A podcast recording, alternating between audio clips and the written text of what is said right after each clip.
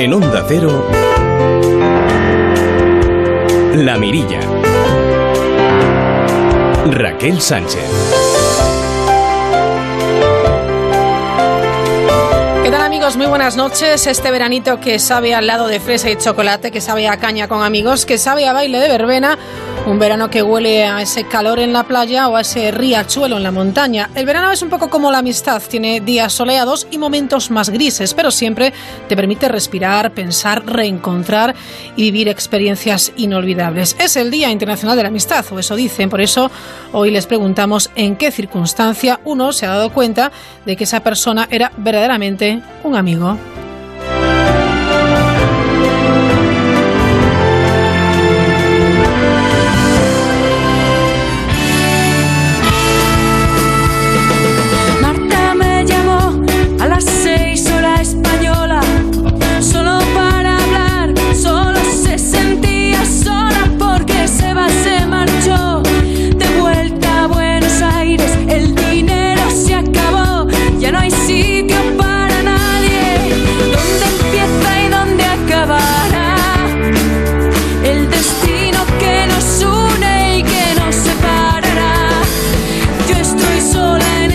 La mirilla preguntamos a los niños qué es para ellos la amistad. Quizás aprendamos algo. Luego los escucharemos y repasaremos algunos de los mensajes que nos han ido dejando nuestra cuenta de Twitter o los tweets más originales que hemos encontrado en arroba la mirilla cero. Pero esta noche en el programa vamos a, a tener la oportunidad de viajar hasta el buque Esperanza, hasta las Bermudas. Enseguida les cuento por qué. Y del mar nos iremos hasta la carretera de la mano de nuestro colaborador Chema Quesada. Hablaremos de una de las principales causas de accidentes de tráfico, el alcohol y las drogas. Ya les adelanto que los datos les van a sorprender.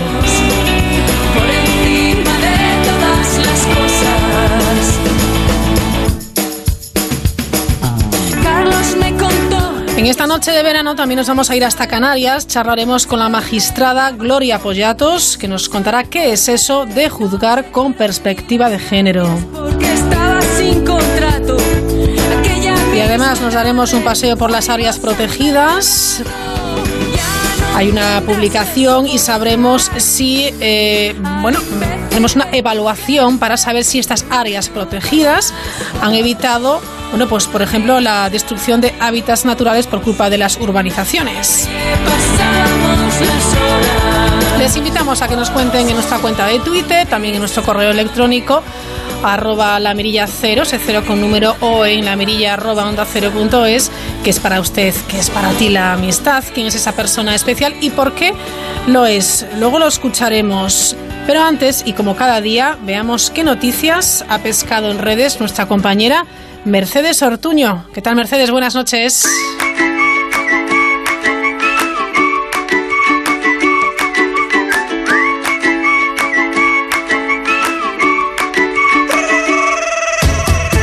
Buenas noches Raquel, así es, vamos con lo más curioso de hoy. Y empezamos en Galicia, porque a estas alturas del día ya debe de haber más de uno bastante contento por las calles de Lugo. Hace poco, más de una hora, a las 8 de la tarde, la fuente barroca de San Vicente ha cambiado el agua por vino. Y es que hoy es el día de Santa Marta, patrona de la hostelería, y es ya tradición que la fuente del siglo XVIII sea escenario de este curioso milagro. Nos lo ha contado esta mañana Luis Latorre, uno de los organizadores del evento. Un año más hacemos el milagro de San Vicente, entonces los tres caños de la fuente barroca de la Plaza del Campo, a la que le tenemos muchísimo cariño, la fuente de San Vicente. De hecho, fue el logotipo del Lugo Monumental a los inicios de la asociación. Eh, se pues, volverán a manar vino que se repartirá gratuitamente con, entre los asistentes. Además, habrá animación musical también. Eh, actúa un grupo que nos pone el ayuntamiento. Y nada, muy bien. El trabajo de periodista, ya lo sabemos tú y yo, Raquel, muchas veces no es una tarea fácil, sino que se lo digan a este reportero pakistaní, que ha tenido que hacer una conexión en directo para televisión con el agua al cuello, literalmente. Claro que sí, como habrán entendido perfectamente, este compañero habla de las inundaciones que han afectado a miles de pakistaníes este fin de semana. Se ha tomado muy a pecho aquella máxima periodística de acercarse al lugar de los hechos y conocer de primera mano la noticia. Y no se le ha ocurrido mejor idea para ello que sumergirse de lleno en las inundaciones que han arrasado la zona. Si quieren ver el vídeo, lo tienen en nuestro perfil de Twitter, arroba la mirilla cero, este cero con número. Y juzguen ustedes mismos el mérito del reportero. ¿Qué harían ustedes si les atacara un tiburón? Ir al hospital, ¿verdad? La respuesta parece bastante evidente para todos, menos para Frank. Este surfista profesional estaba disfrutando de una agradable jornada en la playa de Jacksonville, en Florida, cuando fue atacado por un tiburón que le provocó heridas profundas en el brazo. Frank fue atendido de inmediato por los socorristas que le hicieron una primera cura y le recomendaron, como es lógico, que fuera al hospital cuanto antes. Pero ¿para qué ir al médico cuando puedes tomarte una o varias cervezas? Nada más reparador que unas buenas cañas, pensaría Frank, que efectivamente se dirigió a un bar con sus amigos. Y les hablamos ahora de Cleopatra, que acaba de ganar un concurso de belleza en Marruecos. Cleopatra es una burra y ha sido elegida la reina del festival, el Festival del Burro de la localidad marroquí de Beniamar Zrun. Cleopatra se ha ganado al jurado gracias a su limpieza y a su bonito atuendo, características nada desdeñables para tratarse de una burra. Seguimos hablando de animales, porque en la ciudad de Guangzhou, en China, unos trillizos de oso panda gigante han cumplido cinco años y les organizaron una celebración por todo lo alto, con 30 familias, humanas en este caso, con trillizos de cinco años. Los osos disfrutaron de su cumpleaños comiendo pasteles especiales hechos con bambú, frutas y verduras. Si siguiera el consejo que me están dando todos y, y pasar a página y buscar a otra persona, entonces eso no sería amor. Sería. Eso sería alguna otra cosa desechable por la que no merece la pena luchar. Vale, vale, genial, tiene razón. Vamos a tomarnos un descanso, relajémonos, ¿vale? Vamos a por un yogur helado o lo que sea. ¿Reconocen estas voces? Acabamos hoy con la polémica que se ha desatado en Twitter. ¿Qué personaje es mejor, Ted Mosby, de Cómo conoció a vuestra madre, o Ross Geller, de Friends? Yo creo que Ted Mosby no ha hecho nada malo a nadie. En cambio, Ross se ha dedicado a perder y a ganar, a perder y a ganar y perder y a ganar a Rachel durante no sé cuántas temporadas. Entonces, al final te creaba un poco de angustia de decir, pero ¿quieres quedarte con ella ya, hombre, que llevas así toda la serie? Entonces yo me quedaría con Ted. Pues yo prefiero a Ross Geller porque, um, hombre, porque creo que es el original, más o menos, porque luego Ted Mosby es bastante copia de él. Y bueno, es un pringao y hace cosas ridículas todo el rato, pero eso también es la gracia de ese personaje. Pues a mí no me gusta ninguno de los dos. Los dos son imbéciles. Uno es un romántico falso y el otro es un condescendiente y un chulo. Los dos son insoportables. Ya lo escuchan, Blanca, Lucía y Pablo, compañeros de la redacción de Madrid, tienen opiniones diferentes. No sé qué opinarás tú, Raquel. Yo prefiero no entrar al trapo porque soy demasiado fan de cómo conocí a vuestra madre. Sí, querida Mercedes, pero yo soy demasiado fan de Friends.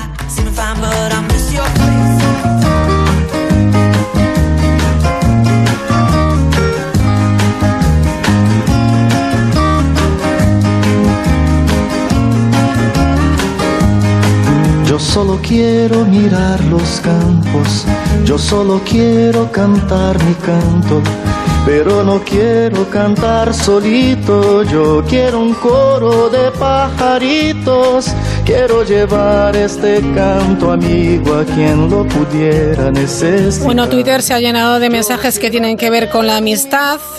Por ejemplo, los amigos son la familia que escogemos, compartimos relaciones de confianza, respeto, entendimiento, inspiración. Bueno, ese es el mensaje que más se repite, eh, el hecho de que sean estos amigos pues la familia que, que, se escoge y que hoy se merecen un buen homenaje. Hemos preguntado a algunos pequeños acerca de la amistad, qué es la amistad para ellos y quién es su amigo o amiga preferida y, y por qué. Pues yo creo que la amistad es algo en lo que todos siempre recurrimos cuando, cuando lo necesitamos, pero también es algo que lo tenemos al día a día, es algo que si trabajamos con ellos o si estudiamos con, con nuestros amigos, eh, al final siempre conseguimos las cosas que salgan mejor, porque los amigos siempre se ayudan tanto en las buenas como en las malas y normalmente siempre en los momentos malos pues nos apoyamos en ellos.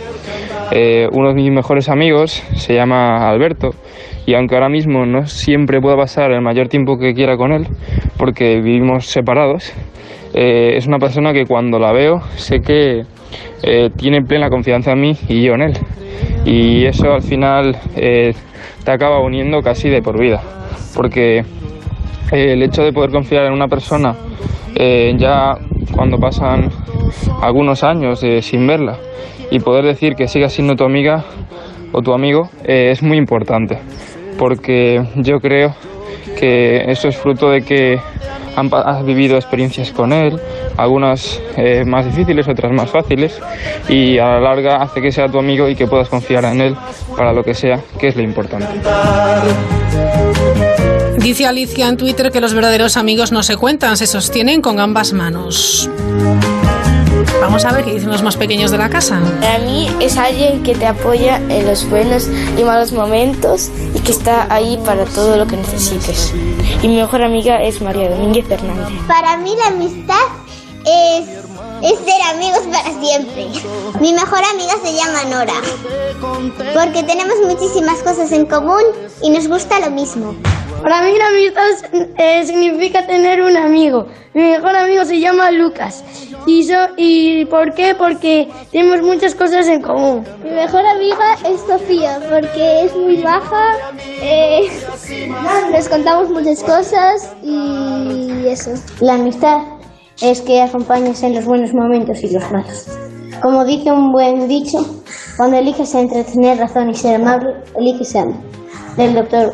Así que, si pudiera elegir a mis mejores amigos, solo elegiría a unos cinco.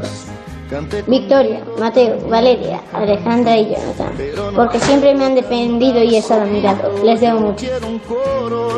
Recordar este dicho y vivir amistades de aventura. La amistad es como una montaña rusa, con todos sus antibajos, sus partes malas sus partes buenas, pero podemos superarlos. Bueno, un pequeño filósofo. Seguimos las 9 y 18 minutos, una hora menos en las Islas Canarias. poder cantar. Yo quiero tener un millón de amigos y así más fuerte poder cantar. Yo quiero tener un millón. Ponte de verano con la mirilla en Onda Cero.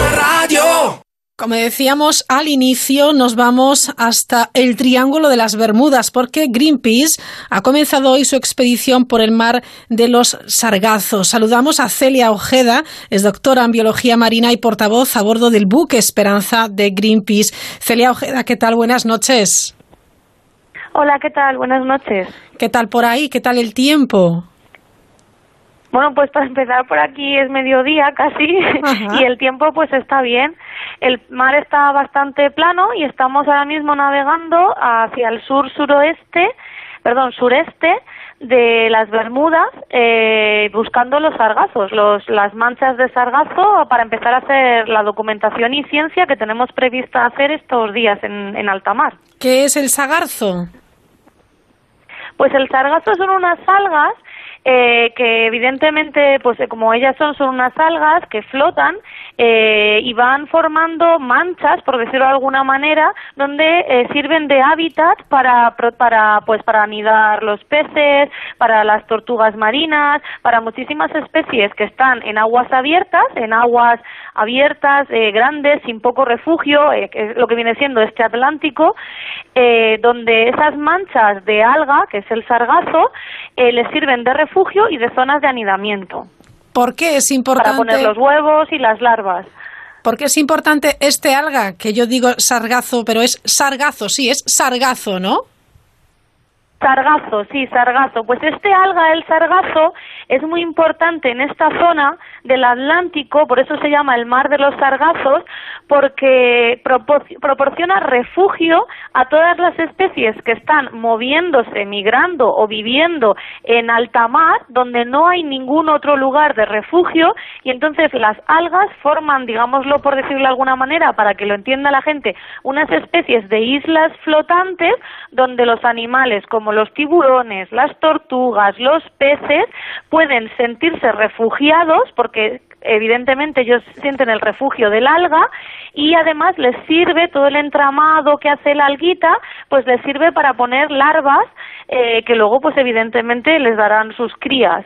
Además eh, para por ejemplo las tortugas pequeñas las crías de tortuga les sirve para refugio porque si no ellas se sienten de alguna manera amenazadas en alta mar ya que no hay ningún lugar todo es agua no pues el alga el sargazo lo que proporciona es esta zona segura de refugio. Hablando de amenazas, Celia, de nuevo tenemos que hablar de los plásticos y de los microplásticos en la vida marina. ¿También han aparecido en este lugar? Por supuesto. El caso es que a bordo de la Esperanza llevamos varios elementos científicos, entre ellos una red para filtrar agua en superficie, varias técnicas para analizar ADN y también eh, microfibras de plástico y vamos a ir tomando muestras de esto. ¿Por qué? Porque Hoy en día todos los océanos, desde el Ártico hasta la Antártida, y incluyendo por supuesto y lamentablemente también el mar de los sargazos, contienen plásticos. Y sobre todo no son plásticos grandes que podamos ver, de hecho no hemos visto ninguno visualmente todo el tiempo que llevamos navegando, pero son microplásticos.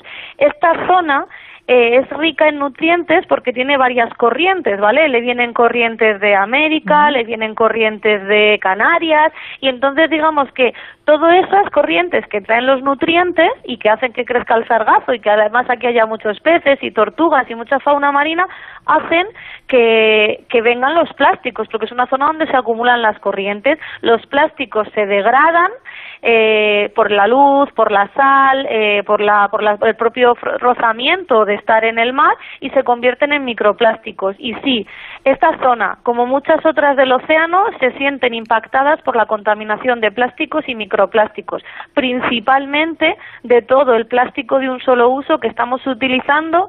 Decimos que se está reciclando, pero evidentemente no se está reciclando porque las cifras a nivel mundial son que solo se recicla el 9% de los plásticos de un solo uso con estos plásticos que solo utilizamos una vez, estamos eh, transformando un área vital de importancia impresionante, como decías, para la cría de tortugas y de otros y de otros eh, bueno animales, eh, porque se convierte en una trampa, en una trampa mortal.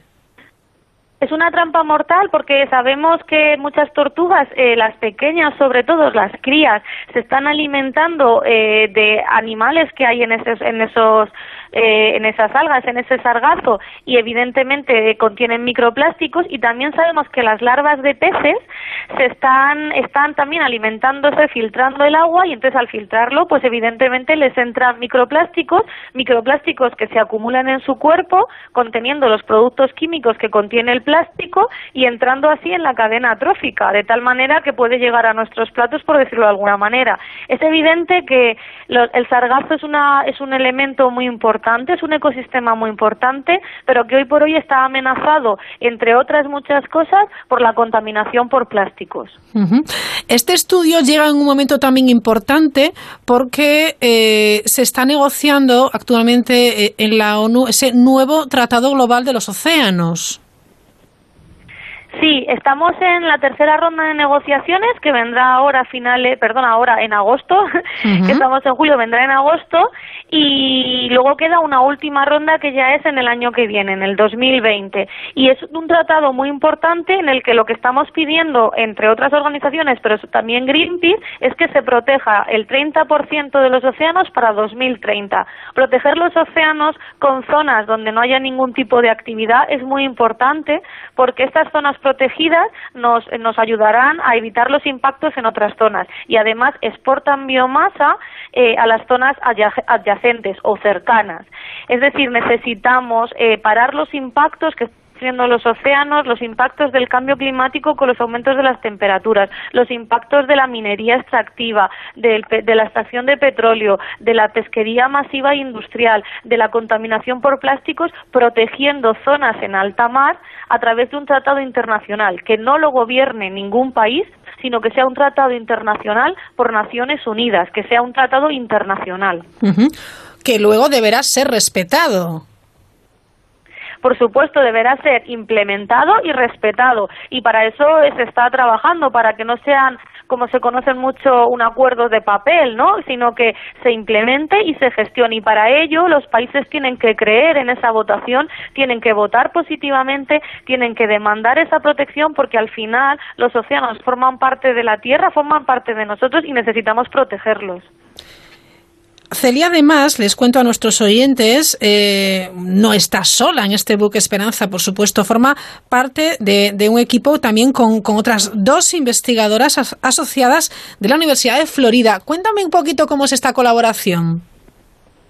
Bueno, pues la Universidad de Florida están aquí dos investigadoras que llevan estudiando muchísimo tiempo las tortugas y la relación entre las tortugas y los sargazos eh, los sargazos eh, les proporcionan a las tortugas una importante protección, como te decía, cuando son pequeñas, cuando son crías, por lo que nuestra colaboración va a ser que en cuanto veamos la primera mancha de sargazos, ellas son las primeras que bajan en una de las lanchas de Greenpeace, eh, acompañadas evidentemente por la tripulación, y midirán lo primero y lo más importante, la temperatura.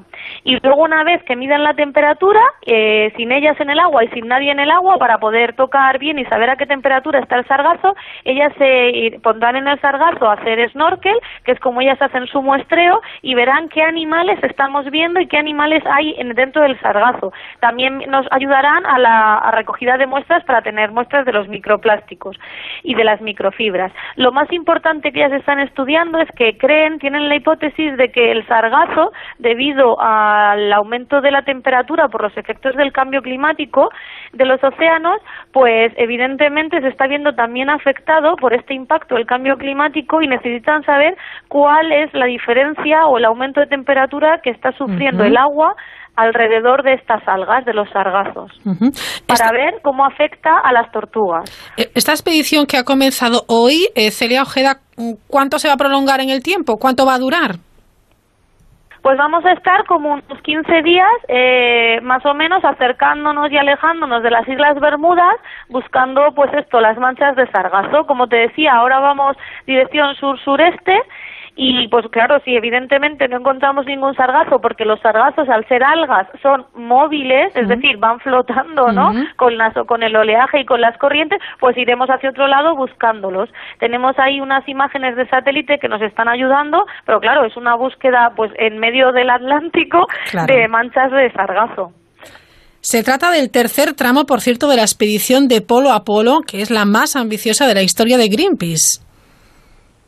Sí, esta expedición lo que está haciendo es demostrar que los océanos son necesarios, que necesitamos protegerlos y está demostrando en las distintas patas o en las distintas partes del- de la expedición eh, qué amenazas están sufriendo los océanos en las distintas partes del mundo. Porque como lo que queremos es un tratado global de los océanos, necesitamos ver y demostrar que en los océanos tienen amenazas y necesitamos demostrarlas para que se protejan estas zonas de alta mar.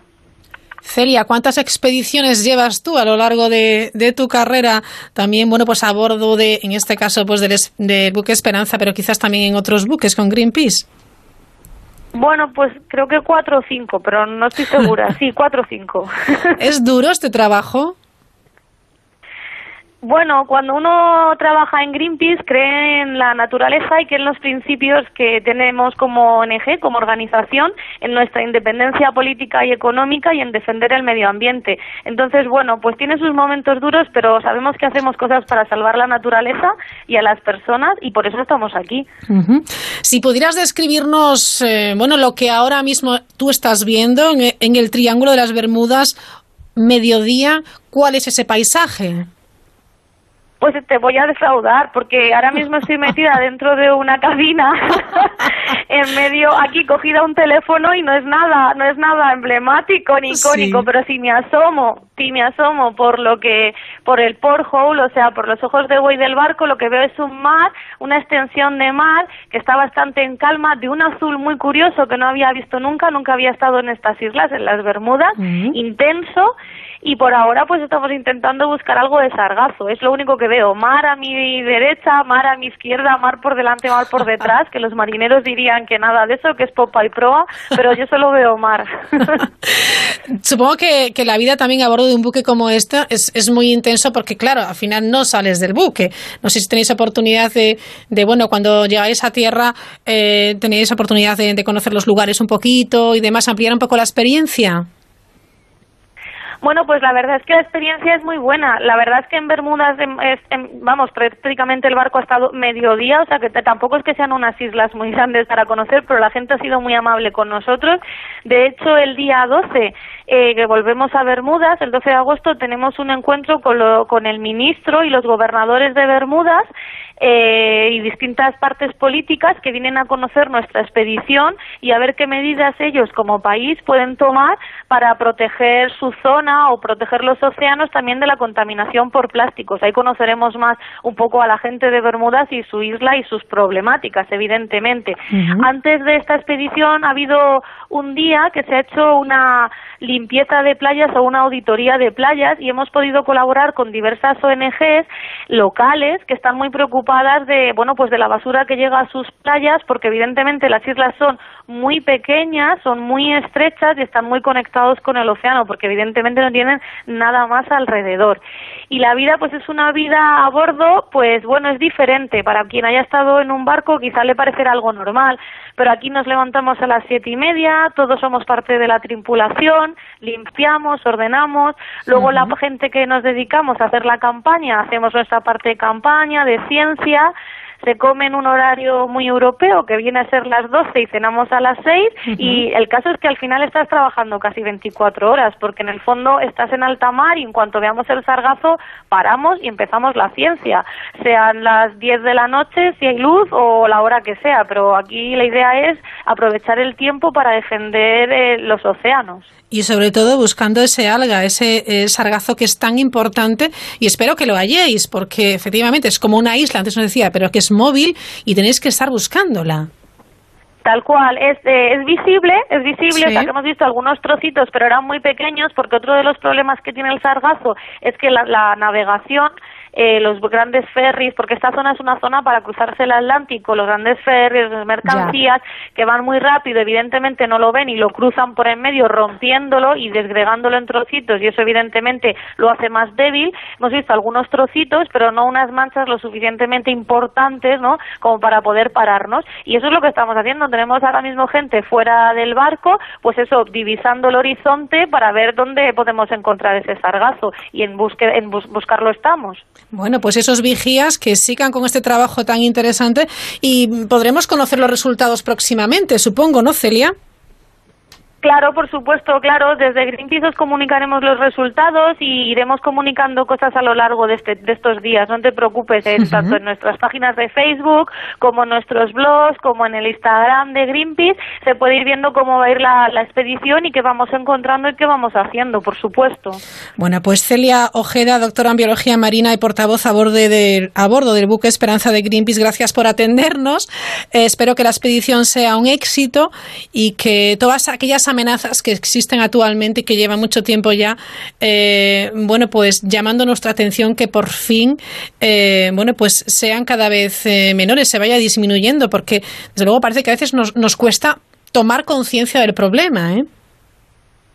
Sí, pero yo creo que, que hay que tomar conciencia, creo que cada vez la gente es más consciente, aunque nos cuesta, necesitamos también que las grandes empresas y com- y compañías tomen, tomen medidas en contra de los plásticos de un solo uso y que los gobiernos tomen medidas para proteger los océanos porque dependemos de ellos y necesitamos protegerlos a través de un tratado internacional de Naciones Unidas. Celia, muchísimas gracias y feliz travesía. A vosotros, muchas gracias por llamar. Este verano, asómate a la mirilla en Onda Cero. Desconcertarte, no tener ni una multa y pagar de más por mi seguro. Mutuarte. Traerte a la mutua tu seguro de coche y tener lo mismo, pero por menos dinero. Vente a la mutua y te bajamos el precio de tu seguro de coche, sea cual sea. Llama al 902-555-485. 902-555-485. Vamos, mútuate. Consulta condiciones en mutua.es. Gracias, gracias, grazas. Es que ricasco. Gracias a todos los visitantes de Baleares por entender que con el impuesto de turismo sostenible podemos realizar proyectos en diferentes áreas para cuidar de las islas y poder seguir disfrutando de ellas. Gobierno de las Islas Baleares. Islas sostenibles. Gracias. Infórmate en illasostenibles.travel. Oye, Fer, ¿tú tienes alarma? Sí, una aquí y otra en mi casa de la playa. ¿Y qué tal? Estoy pensando en ponerme una. Yo estoy muy contento. La alarma que tengo aquí la activo todas las noches mientras dormimos. Y la de la playa la tengo para que no se nos meta nadie. Protege tu hogar con Securitas Direct, la empresa líder de alarmas en España. Llama ahora al 945 45 45 o calcula online en securitasdirect.es. Rebajas en Vision Lab. Sí, sí, llegan las rebajas de Vision Lab. Monturas, cristales, gafas de sol, lentillas, audífonos, todo rebajado hasta el 50%. Ven a las mejores rebajas, solo en Vision Lab. Consulta condiciones. En Onda Cero La Mirilla. Tómatelo sin prisas. I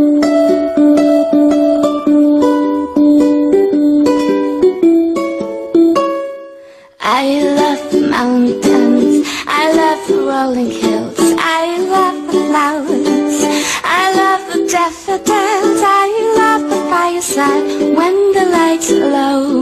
Boom diada, boom diada, boom diada, boom diada, boom diada, boom diada, boom diada, boom. I love the ocean, I love the open sea, I love the forest,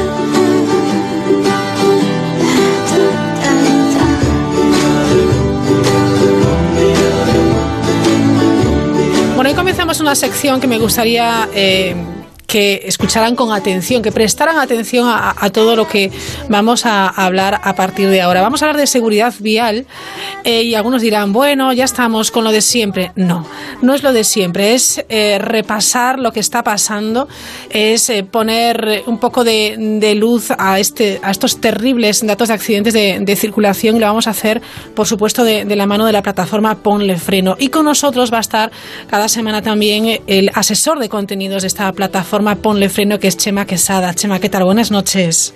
Hola, buenas noches a todos. Bueno, gracias por acompañarnos eh, en la mirilla, eh, eh, en, en plenas, bueno, vacaciones ya de todo el mundo, pero yo creo que es importante que, eh, bueno, de manera asidua aquí en la mirilla recordemos algunos datos, recordemos las normativas, recordemos lo que tenemos que hacer para evitar accidentes de circulación, porque lamentablemente eh, ahí están los datos, son absolutamente tremendos. Seguimos eh, con muchos fallecidos en nuestras carreteras. Seguimos con muchos fallecidos, aunque parece ser que, a ver, a, a mí me gustaría no hablar de, de tendencias, eh, perdón, sí de tendencias y no tanto de que si ha habido un aumento, ha habido una disminución. El director general de tráfico hace aproximadamente una semana hablaba de que había habido un descenso en el primer semestre con relación al año anterior. Eh, mira, yo creo que en los últimos tres años eh, lo que ha habido un es- ha, sido un estancamiento. Hemos tenido una década eh, extraordinariamente buena con una reducción de, de accidentes que ha sido el asombro de toda Europa. Y lo cierto es que a partir de 2015 se produjo una estabilización con pequeños aumentos. eh, a lo- fíjate, hubo un año en el que casi coincidieron los fallecidos. eh, eh, fueron los mismos fallecidos en el 2016 ¿Ah, sí? y en el 2017. Sí, ajá. Eh, hubo una persona, un fallecido fue Sí. de, de cambio. Eh, yo lo que creo que ocurre ahora mismo es una estabilización. Hay un pequeño descenso, aunque llevamos dos fines de semana eh, absolutamente espantosos, pero, pero bueno, mm, lo que hay que es volver a, a esa tendencia de, de descenso que lógicamente cada vez va a ser más difícil. Es curioso porque el tema de, de- de los datos, hay que tener mucha precaución con ellos y cómo los datos y cómo los damos, ¿no? Porque eh, al público le puede parecer que todo va fenomenal porque se mantiene o desciende y nos podemos relajar y nunca nadie se puede rela- relajar en la carretera. Ahora, por ejemplo, en la época estival, Chema, en verano, eh, bueno, pues mm, todos tenemos otro ritmo, nos vamos a comer, nos vamos a cenar, salimos por la noche y quería que hoy precisamente comenzáramos este espacio eh, de seguridad vial hablando de alcohol y drogas. Eh, pues mira, es- viene muy ad hoc porque precisamente eh, el alcohol y las drogas están presentes en, si no como causa determinante, si como causa concurrente en muchísimos de los accidentes que hay en España. Es que en España, en general en todos los países mediterráneos, tenemos una cierta per- permisividad hacia el alcohol, especialmente hacia el alcohol. Eh, se habla de, de un consumo de alcohol del 75% de la población, independientemente de que sean conductores o no, y además se ha detectado un pequeño repunte en el consumo de alcohol en jóvenes. Es terrible. El panorama en nuestro país sí que, eh, bueno, hay que ser conscientes de, de dónde estamos y también de esa cultura que tenemos, que bien lo decías, mm, demasiado permisiva quizás, ¿no? Sí, que además es especialmente peligrosa al volante y especialmente peligrosa en estas fechas, porque eh, tenemos tenemos casi en los genes, ¿verdad? Eh, a la hora de comer, a la hora de cenar, sobre todo si es un si es una comida o una cena, digamos, social, eh, prácticamente nadie come o cena con agua. Eh, o con una con Sí. algún tipo de bebida no alcohólica de hecho cenar con un refresco está incluso mal visto Exacto, O sea, sí, sí, lo pero ¿cómo vas a pedir efectivamente un refresco con esta comida tan rica? Sí, sí, sí, efectivamente. Pero todo ello, eh, el cenar y el comer con, con alcohol, si uno va a coger un, bueno, pues se va a poner al frente de, de un volante, tiene efectos, tiene que saber que tiene efectos en la conducción. ¿Cuáles serían, Chema? Pues mira, los efectos en la conducción que tiene el alcohol y, y otras drogas eh, los estableció muy bien en una tesis doctoral una doctora forense, Nuria Lisández, Ujú. con la que estuvimos colaborando, en la que hizo un, un estudio de esos efectos. Y además, fíjate que Nuria hizo, hizo este estudio con las tasas de alcohol por debajo por debajo del nivel de alcohol permitido, es decir, por debajo de 0,25 eh, había unas alteraciones de la visión, había alteraciones en el sistema nervioso, había alteraciones en las destrezas. Mira, por ejemplo, eh, hay un- una peor respuesta pupilar, se produce fotofobia, eh, lo que genera eh, peligros especiales, digamos, en, en la conducción nocturna. Claro. Cualquier eh, luz de un coche que viene de frente nos deslumbra mucho más cuando, cuando hemos consumido algún tipo de alcohol. Y hay una cosa muy llamativa de este estudio, y es que, por ejemplo, el sistema nervioso, por debajo de, en el entorno de la tasa de alcohol del 0,11, se activa. ¿Cómo? Se activa, es decir, ¿Se activa? nuestro- sí, nuestra capacidad de reacción y, por tanto, el tiempo de reacción eh, es más rápida. Eh, dices, bueno, pues ya está, con lo que Sí. dice mucha gente, con una copita voy mejor. Pues mira, no, porque eh, el sistema nervioso se activa, pero las capacidades psicomotoras se reducen, porque en todos los casos eh, se ha detectado esa, mm, esa respuesta más rápida a los estímulos, pero también en todos los casos se ha detectado un aumento, por ejemplo, en una cosa muy importante que es la distancia de frenada. A pesar de que reaccionamos antes, nuestra, nuestra distancia de frenada se hace más larga y es precisamente porque el alcohol, el alcohol afecta a nuestra capacidad psicomotriz. Tenemos menor precisión tanto en las manos como en las piernas eh, a la hora de, de llevar el pie al freno somos más lentos y la presión ejercida en el freno es menor. Es decir, estamos hablando de un aumento de la distancia de frenada de en torno al 25% Qué barbaridad. a pesar de que reaccionamos antes. Este estudio es, es eh, muy interesante en ese sentido porque desmonta con- por completo el, eh, ese, ese criterio que tienen algunos. Yo con una copita voy mejor. Y es Ya, que con una copita lo que pasa es que eh, te desinhibes, eh, eh, sientes cierta euf- euforia, baja netamente tu percepción del riesgo, con lo cual asumes sin quererlo, de manera no intencionada, asumes muchísimo más riesgo. Claro. Pero lo cierto es que ante una situación de emergencia tu reacción va a ser mucho peor y vas a tener, eh, eh, bueno, en este- de este estudio se desprende que la ingesta de alcohol, insisto, por debajo del 0,25 multiplica por dos el riesgo de accidente. A mí me llama la atención cuando eh, eh, tenemos ese baremo de según la persona y uno ya se hace su propio baremo. Dice, no, bueno, yo como peso 70 o peso 50 me puedo tomar una copa de vino o dos cervezas. A mí eso es que no deja de sorprenderme. Bueno, vamos a ver, hay, hay cierto respaldo científico a eso. Eh, es Sí, pero cierto sin embargo, Chema, con este estudio de, de, de- de Nuria, el estudio lo ha hecho con un porcentaje de alcohol menor de 0,25, con lo cual Exacto. es que no, no es nada. Que el alcohol no nos afecta por igual a todo el mundo, por supuesto. Pero que nos afecta a todos, también por supuesto. Claro. Es decir, eh, esto es como si, si a alguien le dices, oye, ¿quieres hacerte nada de daño poco daño o mucho ma- o mucho daño. Eh, pues la gente, todo el mundo diría nada de daño. Nadie diría, no, me quiero hacer poco daño. Bueno, pues esto es lo mismo. Es posible que te afecte algo menos, depende de tu capacidad metabólica, depende de esa capacidad metabólica. Sí, sí, sí, por cosas, supuesto, claro. Depende de, de- de tu masa corporal y depende de la costumbre, digamos, que tenga el, Sí, del el hábito, ¿verdad? de metabolizar. Pero, pero lo que está claro, y esto se refleja en este estudio, eh, es que nos afecta absolutamente a todos en diferentes medidas. Pero lo más llamativo de este estudio, insisto, es cómo afectan nuestras capacidades psicomotrices y cómo nos afecta en caso de necesitar tener, eh, digamos, esas capacidades al máximo en una situación de emergencia. Perfecto. Conocidos los efectos en la conducción, Chema Quesada, ¿cuáles son los efectos legales? ¿Qué nos va a pasar si consumimos alcohol o drogas? Pues hay unos efectos muy directos que eh, seguramente los conocen todos nuestros oyentes, pero hay que saber también que en el mes de marzo se modificó la legislación Sí.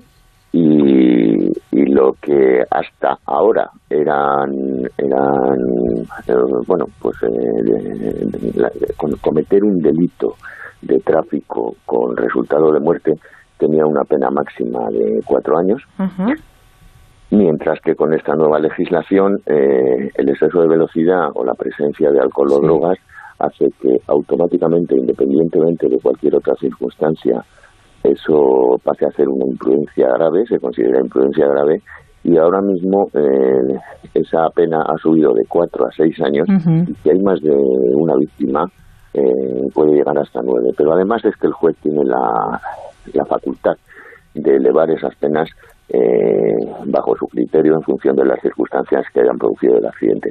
Pero si te parece, por si alguien no lo conoce, podemos eh, establecer que en cuanto a alcohol, entre 0,25 y 0,50 las sanciones de 500 euros y 4 puntos, Muy bien. Ujú.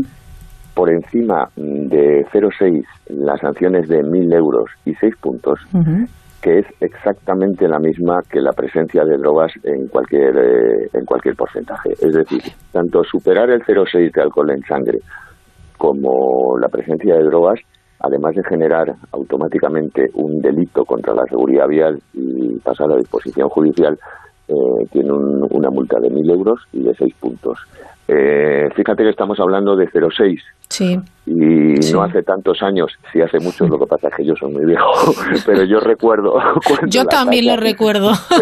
la tasa de alcohol era de 0,8. Sí. Recuerdo precisamente en Onda Cero, eh, Sí. aquí en un programa con Paco Costas, eh, estaba el director de, de un hospital, el, el- el director de desintoxicación alcohólica, Sí. eh, indignadísimo nos decía, 0,8 es una borrachera impresentable. y debía tener razón, obviamente, porque ahora mismo 0,6 ya, eh, superar el 0,6 implica, implica un delito. Y bueno, lo habrán visto nuestros oyentes eh, por la carretera estos días. Hay más de 56.000 personas eh, que han pasado a disposición judicial por, por dar positivo. Eh, Más de en esta- 56.000 personas, de ¿eh? 56.000. Ojo. Ojo, que algo está pasando. Pues yo recuerdo, Chema, cuando hubo ese descenso en el, en en el baremo, ¿no? En lo que era, eh, lo que estaba permitido, que se armó también un revuelo. Decir, bueno, pero si es que no vamos a poder tomar ni una copa. Digo, ya, claro, de eso se trata, ¿no? Como hemos visto, tiene sus efectos. Eh, claro que podemos tomar todas las copas que queramos. Sí, Eh, claro, pero no conducir.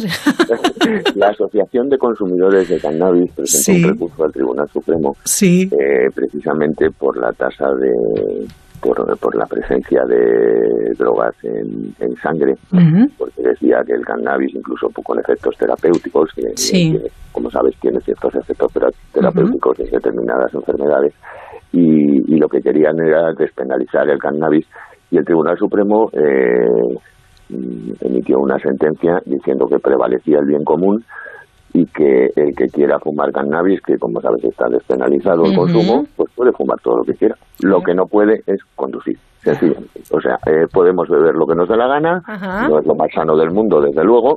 podemos Sí, sí, sí. tomar las drogas que nos dé la gana siempre que sean legales, pero lo que no podemos hacer es las dos cosas a la vez, tomar Exacto. drogas, beber y conducir. Exacto, queda clarísimo. Porque además los datos demuestran que efectivamente, eh, bueno, mm, hay que poner medidas, hay que tomar medidas, hay que ser eh, muy firmes porque, desde luego, la memoria del Instituto Nacional de Toxicología, Chema, ha dejado unos datos alarmantes.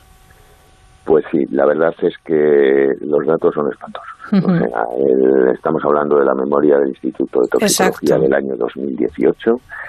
El 43,4%, 43, insisto, 43,4% de los conductores fallecidos en el 2018 dieron positivo en alguna sustancia psicoactiva. Y también hay otro dato muy significativo y es que el 94, más del 94% de, de esos positivos lo dieron los hombres. Las mujeres se quedaron en un 5%. Ya, pero es, es increíble porque es casi la mitad de las personas fallecidas en la carretera dieron positivo en alcohol o drogas. Sí, pero fíjate que es que en 2017 fue el 43,01. Eh, quiero decir que, aunque poco, mm, va en aumento. Es decir, tenemos que erradicar por completo las, las sustancias que, no, pues, que nos pueden afectar cuando vamos al volante, porque mientras solamente un 12% dan positivo en los controles, cuando se produce un accidente, ese, ese 12% se eleva hasta el 43%. Es decir, queda mm, perfectamente demostrado que el alcohol eh, genera unos eh, riesgos mm, adicionales muy, muy significativos frente a la posibilidad de tener un accidente. Si te parece, hablando de esos datos, eh, el 61% de, de esos positivos fueron en alcohol, el 44% lo fueron en drogas y el 25% lo fueron en alguna sustancia psicoactiva. Pero, si me permites, yo me gustaría, Sí, me gustaría que, que quedara clara una cosa y es que el- la presencia de alcohol y de drogas al volante, mm, yo eliminaría al volante. Y es que eh, tenemos un problema social. Tenemos un problema social con el alcohol, tenemos un problema social con las drogas. Somos el sexto país eh, consumidor de cocaína de Europa y somos el cuarto país consumidor de cannabis. Eh, desde ese punto de vista, eh, creo que el problema no es solamente de tráfico, sino social. Mm, tenemos que hacer algo. Eh, desde algunos, desde algunos sectores, por Sí. decirlo así, se habla de, a mí me parece eh, una, una medida excelente, eh, se habla de que los médicos cuando alguien eh, va a su consulta y establecen que tiene una dependencia de algún tipo de sustancia, ya sean drogas o sea alcohol, automáticamente el médico de parte a la Dirección General de Tráfico Ajá. y que le suspenda temporalmente el permiso. Porque una persona que tiene una adicción Sí. no es que intencionadamente eh, tome alguna sustancia, es que necesita tomar esa sustancia para vivir. De manera que, eh, si quieres, de manera no intencionada, va a seguir consumiendo esa sustancia, ya sea una droga o ya sea eh, el alcohol, precisamente porque tiene una dependencia. Haciéndolo de esta manera, cuando ese mismo médico u otro estableciera eh, y certificase que esa persona ha superado esa adicción, sencillamente se le devuelve el permiso de conducir y adelante. Es interesante esta, esta cuestión que nos estás diciendo, ¿eh? la verdad. Bueno, pues ahí quedan los datos para la reflexión y desde luego nuestro consejo cero alcohol, cero drogas y la verdad que el verano está para divertirse, para pasarlo bien, para compartir y no para seguir contando muertos en las carreteras. Seguiremos Si hablando. beber, pues Sí, bebemos. Claro. No, no conducimos. Efectivamente, porque hay muchas fiestas en verano, ¿verdad? Y queremos ir a todas. y bueno, pues hay que tener un poquito de, de sentido común. Chema Quesada, seguiremos hablando, por supuesto, de, de seguridad vial eh, y seguiremos aconsejando a nuestros oyentes, lo dicho, que conduzcan de manera responsable por ellos y por el resto de personas o que, o que bien eh, eh, circulan con ellos en un automóvil o que bien comparten las, los viales, que a veces nos olvidamos que la, la carretera no somos nosotros solos, ¿eh? que lo compartimos con peatones, lo compartimos con ciclistas, con motoristas y largo etcétera, ¿verdad? Exacto. Por cierto, eh, y para terminar, si te parece, eh, el 80% de los peatones fallecidos también dieron positivo. El 80%. Sí. Este dato es terrible, ¿no? El 80% de los peatones fallecidos dieron positivo. Dieron positivo. Eh, en fin, eh, no sé, creo que Sí, son que datos pro- el objetivos problema está sobre la mesa, ¿eh? y, y conviene que todos reflexionemos al respecto. Chema Quesada, asesor de contenidos de la plataforma Ponle Freno. Gracias por acompañarnos y seguimos en contacto, ¿vale? A vuestra disposición. Gracias, Chema. gracias. Hasta luego. Y hasta luego. Este verano, asómate a la mirilla en Onda Cero. Radio.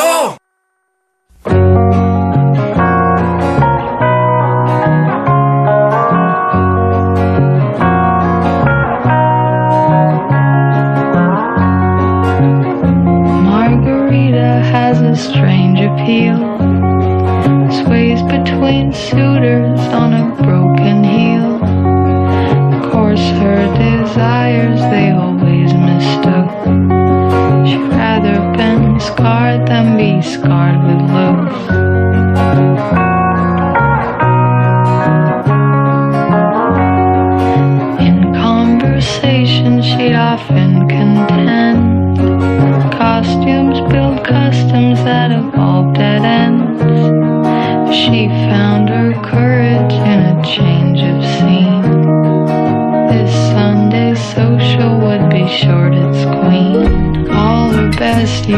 Enseguida llegan las noticias de las 10, las 9 en Canarias. Antes déjenme que les recuerde un dato. Las sentencias condenatorias dictadas por delitos contra la seguridad vial han aumentado en 2018 un 9%, con un total de 89.264 condenas frente a las 81.951 del año pasado, representando así el 34% del total de las pronunciadas por los tribunales por toda clase de delitos en España, cuando el año, eh, cuando el año pasado suponían el 32%. He'd only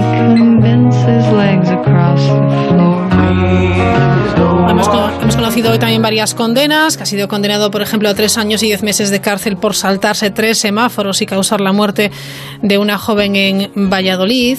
También diez años y medio de prisión para el kamikaze que causó la muerte de un joven en la A67 en, en Cantabria.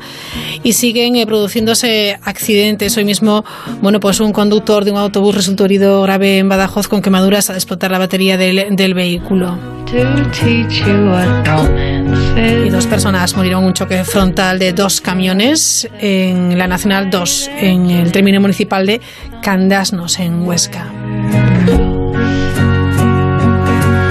Bueno, datos para la, para la reflexión, sin duda, ese dato increíble eh, del 43% de los conductores fallecidos en 2017, creo que dijo, bueno, pues eh, según los, los análisis eh, llevados a cabo, darían positivo, habían ingerido alcohol. Y ojo con ese 80% de los peatones fallecidos que también, eh, tras eh, la autopsia, tras la analítica, se comprobó que habían ingerido alcohol. Bueno, pues seguiremos hablando de seguridad vial. Ahora toca, bueno, ponerse al día con las noticias, con la brújula y a la vuelta hablamos de juzgar con perspectiva de género. Nos iremos hasta Canarias para saludar a la magistrada Gloria Pollatos y hablaremos de ese estudio del CSIC eh, que evalúa la eficacia de las áreas protegidas. Volvemos, pues nada, en cinco minutos.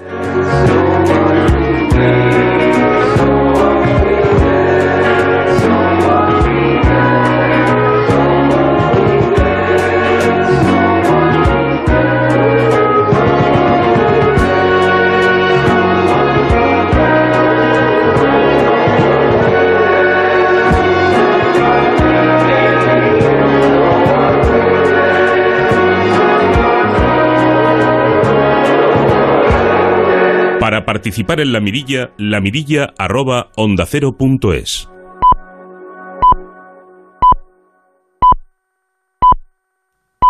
Son las 10 de la noche, las 9 en Canarias.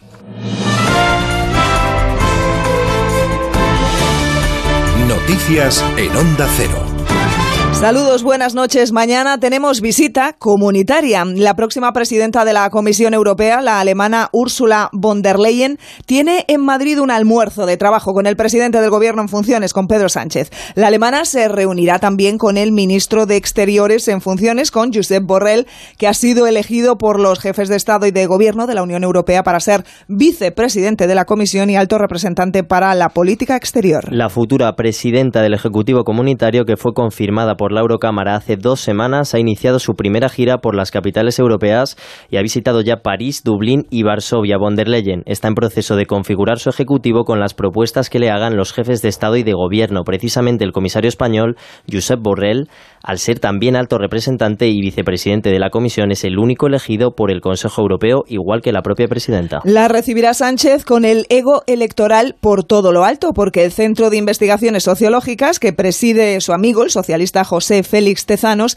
da alas una vez más a su propio partido en su último barómetro. El PSOE se sitúa en una cifra récord, el 41,3% de voto ya decidido. Sin aplicar la cocina, por lo tanto, sin emplear los necesarios correctores que requieren estos trabajos para que el sondeo sea fiable, la encuesta ofrece estos otros resultados que en ningún caso, reconoce el propio CIS, son estimaciones de resultados electorales. En la encuesta, muy por detrás del PSOE, el Partido Popular recupera la segunda plaza con una intención directa de voto del 13,7%, mientras que Unidas Podemos sube a la tercera posición con un porcentaje de apoyo del 13,1%, dejando a Ciudadanos como cuarta fuerza con el 12,3% de respaldo. Por cierto, las encuestas se hicieron antes de la fallida investidura de la semana pasada. Desde el PSOE, Rafael Simancas celebra el dato.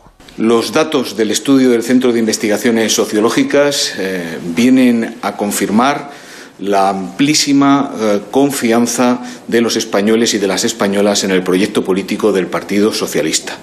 No hay derecho a que el señor Casado, el señor Rivera, el señor Iglesias sigan bloqueando la formación de gobierno en España, la formación del único gobierno posible, la única alternativa posible en este país. Desde el Partido Popular, Pablo Casado cree que con este dato Sánchez no engaña a los españoles. Ya sabrá Pedro Sánchez si con este CIS tan abultado le interesan las elecciones. Quizá también los españoles tendrían demasiado claro que les ha llevado unas elecciones simplemente para distanciarse un poquito más de su socio preferente, según sus propias palabras, Podemos. Por su parte, el secretario de Acción de Gobierno de Podemos, Pablo Echenique, ha ironizado en su cuenta de Twitter sobre los datos, eh, pronosticando que si hay una nueva convocatoria electoral, Sánchez obtendría el 127% de los votos y será elegido rey de España y papa de Roma. En fin, el nuevo Partido Popular de Pablo Casado ha echado a andar este mediodía tras la Junta Directiva Nacional con uno de los anuncios más esperados. La diputada por Barcelona, Cayetana Álvarez de Toledo, será la nueva portavoz del Grupo Popular en el Congreso, mientras que el Vitoria Javier Maroto, hasta ahora vicesecretario de organización, será el portavoz del PP en el Senado. Uno de los principales nombramientos es el de la presidenta del partido en Navarra y diputada por Madrid, Ana Beltrán, que será la nueva vicesecretaria de organización. La reunión que se celebra siempre a puerta cerrada para favorecer las intervenciones de los asistentes ha contado con ausencias de destacados varones territoriales del partido, como Alberto Núñez Feijóo, Juanma Moreno y Alfonso Alonso, que han excusado su ausencia por motivos de agenda. El presidente del PP mantiene seis vicesecretarias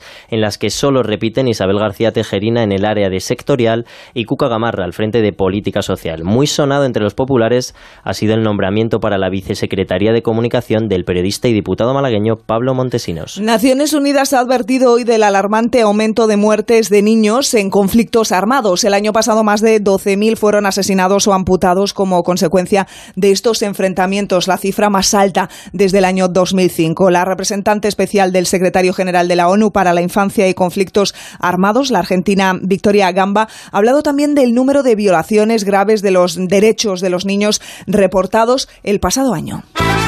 Tiempo ya para la información deportiva, nos la cuenta toda Vittorio de Aro. El Real Madrid ha vuelto a perder en un partido de pretemporada. El Tottenham inglés ha sido superior en Múnich y Keylor Navas, perdón, con una buena actuación salvó al conjunto blanco de una goleada. No pudo evitar, sin embargo, un mano a mano de Harry Kane tras un error de Marcelo en el intento de salvar un saque de banda. Con el 0-1 definitivo, Zinedine Zidane no entró a valorar la posibilidad de que James se quede en el club blanco y defendió así a su plantilla. Yo sé que tengo un equipazo, eh, no estamos listos todavía, eh, se ve, vamos a recuperar eh, más, más juego, más confianza, más, más todo y, y nosotros vamos a sacar adelante. Porque lo que necesitamos hoy en día nosotros es solo ganar un partido, de verdad. En el Valencia, incertidumbre sobre la posible destitución del director deportivo Mateo Alemán. Víctor Yu, Onda Cero Valencia. En un día un poco más tranquilo, pero con movimientos importantes para que Mateo Alemán y Pablo Longoria sigan en el Valencia. Hoy, la plantilla y el cuerpo técnico le han hecho ver al presidente Anil Murti la importancia de este proyecto con la continuidad del director general y del director deportivo. A esta hora no hay despido y todo parece indicar que van a seguir por lo menos hasta que termine la temporada, que es cuando terminan los contratos tanto de Mateo Alemán y también del entrenador Marcelo Marcelino García Toral. Y la Audiencia Nacional desestima el recurso del Sevilla y confirma de esta forma el cierre de dos sectores para una jornada de la zona Gol Norte del Estadio Ramón Sánchez Pijuán. El motivo, no adoptar las medidas necesarias para impedir cánticos violentos que se produjeron contra el jugador del Real Madrid, Sergio Ramos, en la temporada 2016-2017. Hasta aquí este boletín informativo. Les dejamos ahora con la mirilla de Onda Cero y a partir de las 11 de la noche, segunda edición de La Brújula. Les esperamos. Déjame que te cuente qué hacer este verano. Te vamos a contar muchas cosas. Tradiciones populares, festivales, alternativas para un verano que queremos pasar contigo. Pues sí, estamos deseando que llegue ya mañana para abrir puertas y que disfruten de los conciertos, de la convivencia en el camping, de la playa. Vamos a viajar muchísimo por todo el mundo a través de la arqueología, de la antropología, de la literatura. Una ciudad de cine para ver un espectáculo que mezcla muchas cosas. El cabaret, el musical. Déjame que te cuente. De lunes a viernes a las 4 de la madrugada. Eduardo Yáñez. Te mereces esta radio. Onda Cero, tu radio.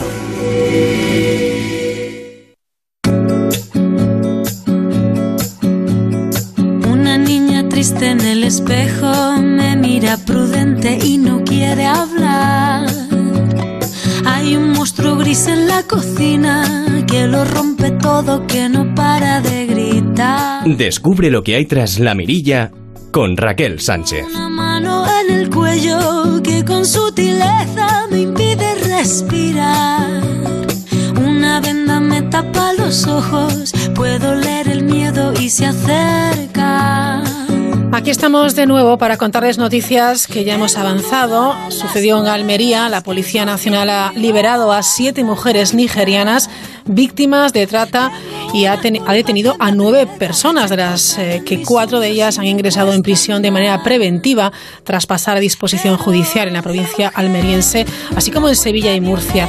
Un suceso que la verdad contamos más veces de las que quisiéramos. De nuevo hablamos de mujeres. Las pesquisas policiales determinaron que esta organización captaba a sus víctimas, a estas mujeres, en los lugares más deprimidos del país, donde la renta per cápita es muy baja. Las convencían al prometerles una vida mejor y un trabajo digno.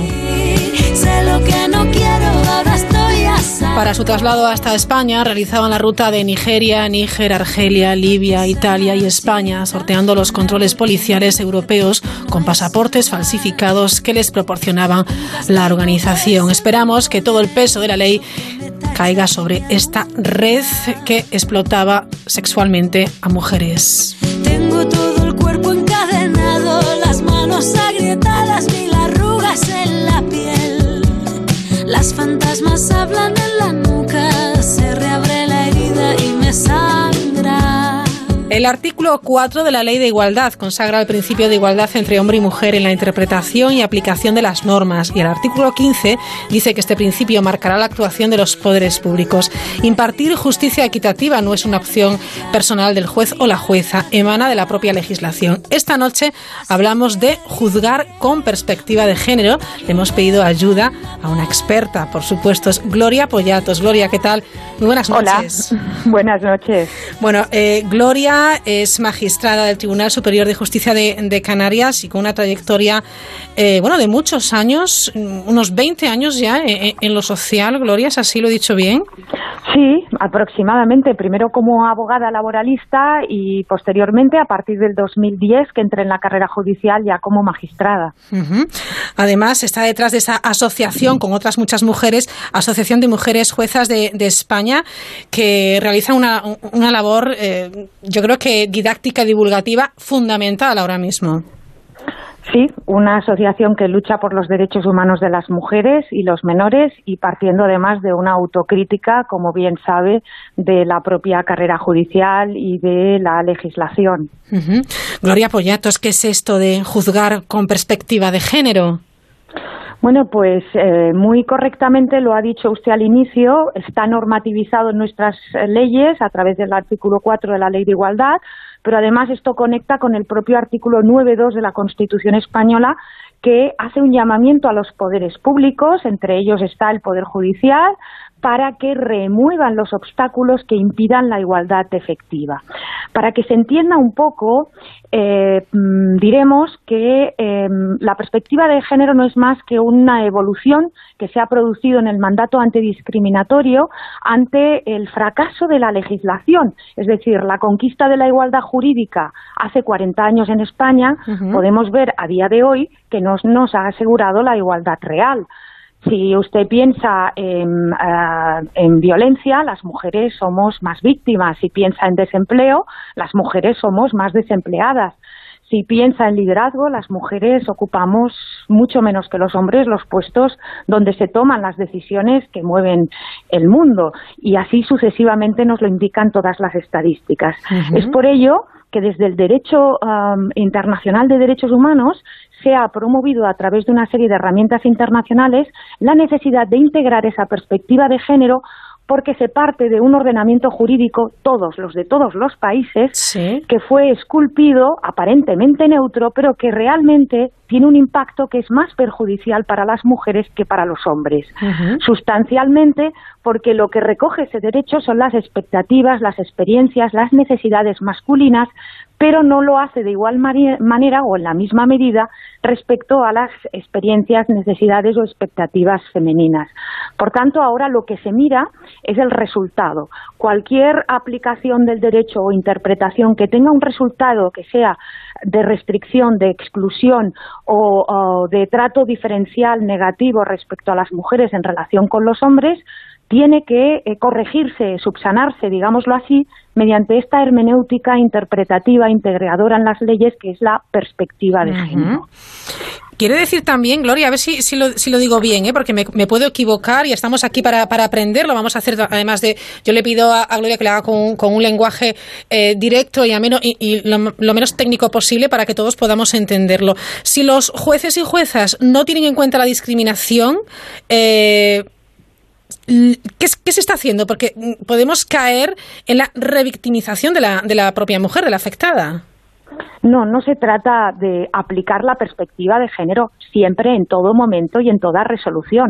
Ojo, no todas las situaciones que nos llegan a resolver en los juzgados son situaciones en que se presentan asimetrías, no todas. La perspectiva de género solo debe aplicarse en aquellos casos en que estén en juego, una, patrones, posibles patrones estereotípicos de género, ¿vale? Póngase por el caso, pues el estereotipo, el mito de la inferioridad eh, física de la mujer, el mito de la inferioridad intelectual de la mujer o el mito de la inferioridad moral, las mujeres son mentirosas. Estos son prejuicios, estereotipos que pueden impregnar las resoluciones y convertir las resoluciones judiciales en armas de discriminación institucional. No lo digo yo, lo han dicho los órganos internacionales judiciales, como por ejemplo el Comité CEDAW o otros organismos de derechos humanos. Y en segundo lugar, también tiene que em, extremarse precauciones por el juez o la jueza e integrar en este caso la perspectiva de género cuando estemos ante situaciones asimétricas. ¿Qué quiere decir situaciones asimétricas cuando hablamos de género? Pues, por ejemplo, el embarazo, por ejemplo, la maternidad, y, por ejemplo, los cuidados en el ámbito laboral, porque nuestro derecho del trabajo se ha construido históricamente despreciando ese tiempo dedicado a los cuidados y esto tiene un impacto más negativo en las mujeres que en los hombres. ¿Por qué? Pues porque estadísticamente las mujeres se ocupan más de cuidar y piden más licencias y permisos para cuidar familiares, no solo hijos o hijas, sino otros familiares, que los hombres. Entonces, cuando estemos ante la interpretación de una, de una norma que impacte en esas situaciones, hay que extremar las precauciones, hay que mirar y observar con perspectiva de género y eh, detectar posibles estereotipos o prejuicios, removerlos, subsanarlos y compensar la situación si se le ha vulnerado el derecho a la mujer que reclama en ese caso. Detectar, corregir y compensar desigualdades. ¿Tiene eh, en alguna ocasión, o en muchas, no lo sé, eh, dificultades a la hora de detectar este, este tipo bueno, pues de, prejuicios o estereotipos? Muchísimas. y se lo digo yo que he leído mucho porque estoy muy sensibilizada, como sabe, con la materia. muy difícil es detectarlos. Los tenemos absolutamente normalizados, forman parte de nuestra vida ah, natural. Yo siempre digo que los jueces y juezas nacemos en la misma sociedad estereotipada que el resto de las profesiones. Entonces es muy normal y hasta natural, diría yo, que vertamos, que volquemos esos estereotipos y prejuicios anudados a los estereotipos en las en las propias resoluciones. Si quiere, le explico un poco cómo interactúa el estereotipo, el prejuicio y la discriminación, que no siempre se tiene claro. Muy bien. ¿eh? Vale, eh, esto que parecen sinónimos no lo son, sino que son formas distintas de em, evidenciarse eh, una conducta determinada al final, que se convierte en la discriminación. La diferencia entre las tres palabras que le he referido es que el estereotipo se mueve en el plano de lo cognitivo el prejuicio se mueve en el plano de lo emocional y por último la discriminación en el ámbito de lo conductual. Le pongo un ejemplo que va a ser más claro. Estereotipo típico, las mujeres son cuidadoras. Prejuicio, ya en el ámbito laboral. Si las mujeres son mayoritariamente cuidadoras, van a dar prioridad a los cuidados respecto al trabajo, que lo van a poner en segundo lugar. Y eso se traduce en la discriminación, ámbito de lo conductual. Voy a contratar a un hombre que va a tener mucha más disponibilidad en la empresa para trabajarme más tiempo y cuando yo le requiera que a una mujer que como va a preferir cuidarme va a poner más problemas. Está clarísimo, pero qué civilino es, ¿eh? Sí, es muy soterrado, muy difícil de detectar y reitero, hasta a mí misma tengo que pararme con un asunto, dejarlo reposar, volver a él, enfocarlo, hasta que eh, lo que hago yo personalmente es buscar el estereotipo eh, o el prejuicio anudado. Y cuando encuentro el estereotipo ya todo tiene sentido y a partir de aquí es cuando construyo la propuesta de sentencia, yo estoy en una sala, por tanto se, se vota mm, por tres magistrados eh, hago la propuesta de sentencia para convencer a mis compañeros en su caso. No siempre los convenzo, pero a veces sí. ¿Puede ponernos algún ejemplo, Gloria? Bueno, quizá viendo sentencias estereotípicas eh, se ve más claramente. Yo la sentencia que creo que es más clara es la sentencia de la minifalda, porque esta sentencia, aunque eh, fue dictada y, además em, ratificada por el Tribunal Supremo por la Sala Penal, era una sentencia en materia de acoso sexual y abuso sexual que se produjo en un ámbito laboral. Un señor que había contratado a una joven de 17 años Em, en el seno de esa relación laboral, le propuso tener relaciones sexuales y en ese caso le haría el contrato que era temporal en indefinido y también le tocó los glúteos, le tocó los pechos a la, joven. La joven interpuso una acción penal que eh, ganó y condenaron al empresario, pero esa misma sentencia de condena eh, recogía un reproche moral hacia la víctima, que era ella, ya que recogió que si acaso la joven Em, con la minifalda que llevaba puesta el día que ocurrieron los hechos, quizá pudo provocar inconscientemente al señor empresario a que abusase de ella como lo hizo, ¿no? Entonces ahí, claro, ahí hay un estereotipo muy claro que es el de la vestimenta que todo el mundo conoce, ¿no? El de juzgar a la, a la víctima en determinados delitos, en este caso sexuales, por cómo iba vestida. Esto no sucede en ningún otro delito. En ningún otro delito se juzga a la persona que es la la dañada, que es la víctima ¿no? del mismo. Otros ejemplos, pues mira, yo también utilizo mucho una, una sentencia, en este caso también del Tribunal Supremo, la Sala Militar, que fue dictada en 2012.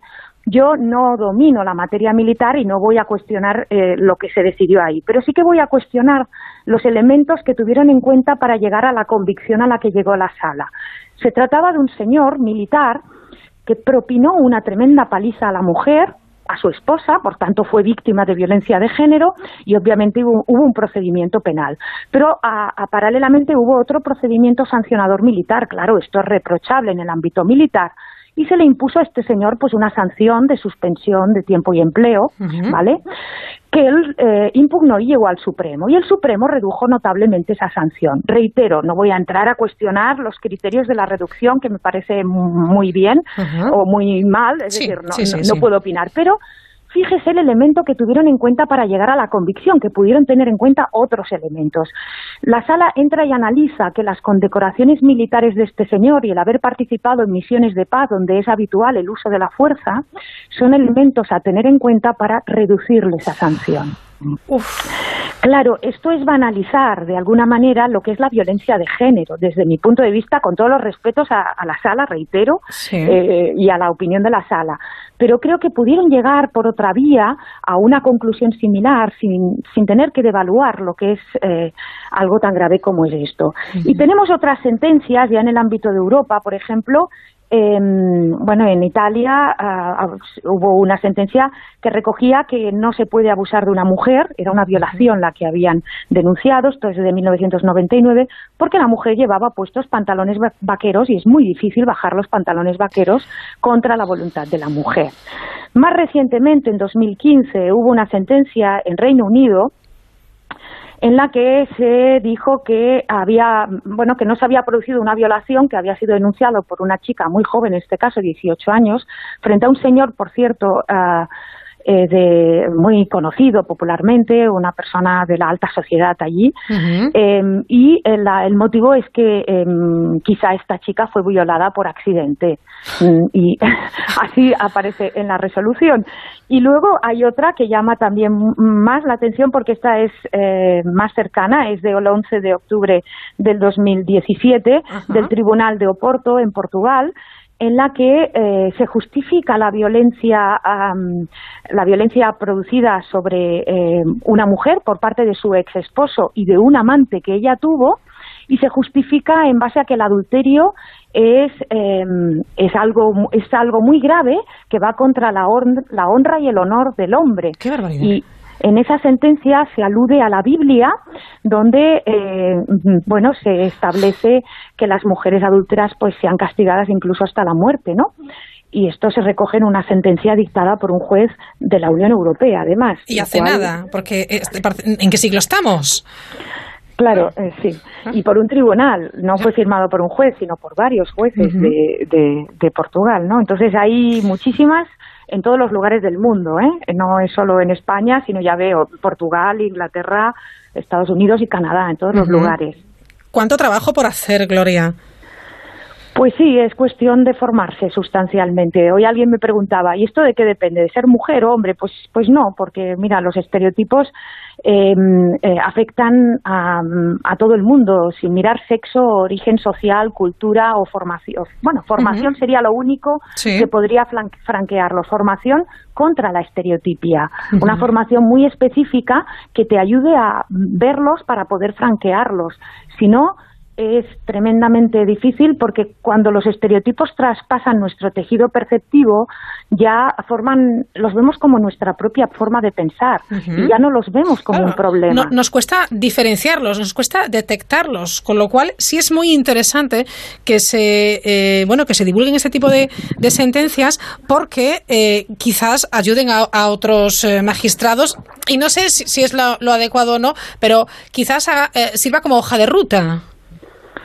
Claro, eh, si sí, efectivamente. Nosotros, por ejemplo, bueno, ahora vamos y yo creo que para tener la visión completa es bueno también aportar ahora sentencias que sí que integran la perspectiva de género para ver cómo un poco se hace o se equilibra, porque el problema de estas sentencias que antes he referido, que yo creo que se rigen por patrones estereotípicos, es que eh, se piensa desde la masculinidad, digamos, y, y, se ve a la mujer desde la propia masculinidad. Hubo una jurista que es Catherine McKinnon, ella decía que las leyes ven a las eh, mujeres como los hombres ven a las mujeres, porque claro, las leyes, eh, las leyes ven y tratan a las mujeres como los hombres ven y tratan a las mujeres, porque las leyes han estado hechas por los hombres. Entonces, un poco eh, la aplicación que hacen es una aplicación desde un punto de vista muy masculino, sin tener en cuenta las peculiaridades de las mujeres y después la socialización de las mujeres.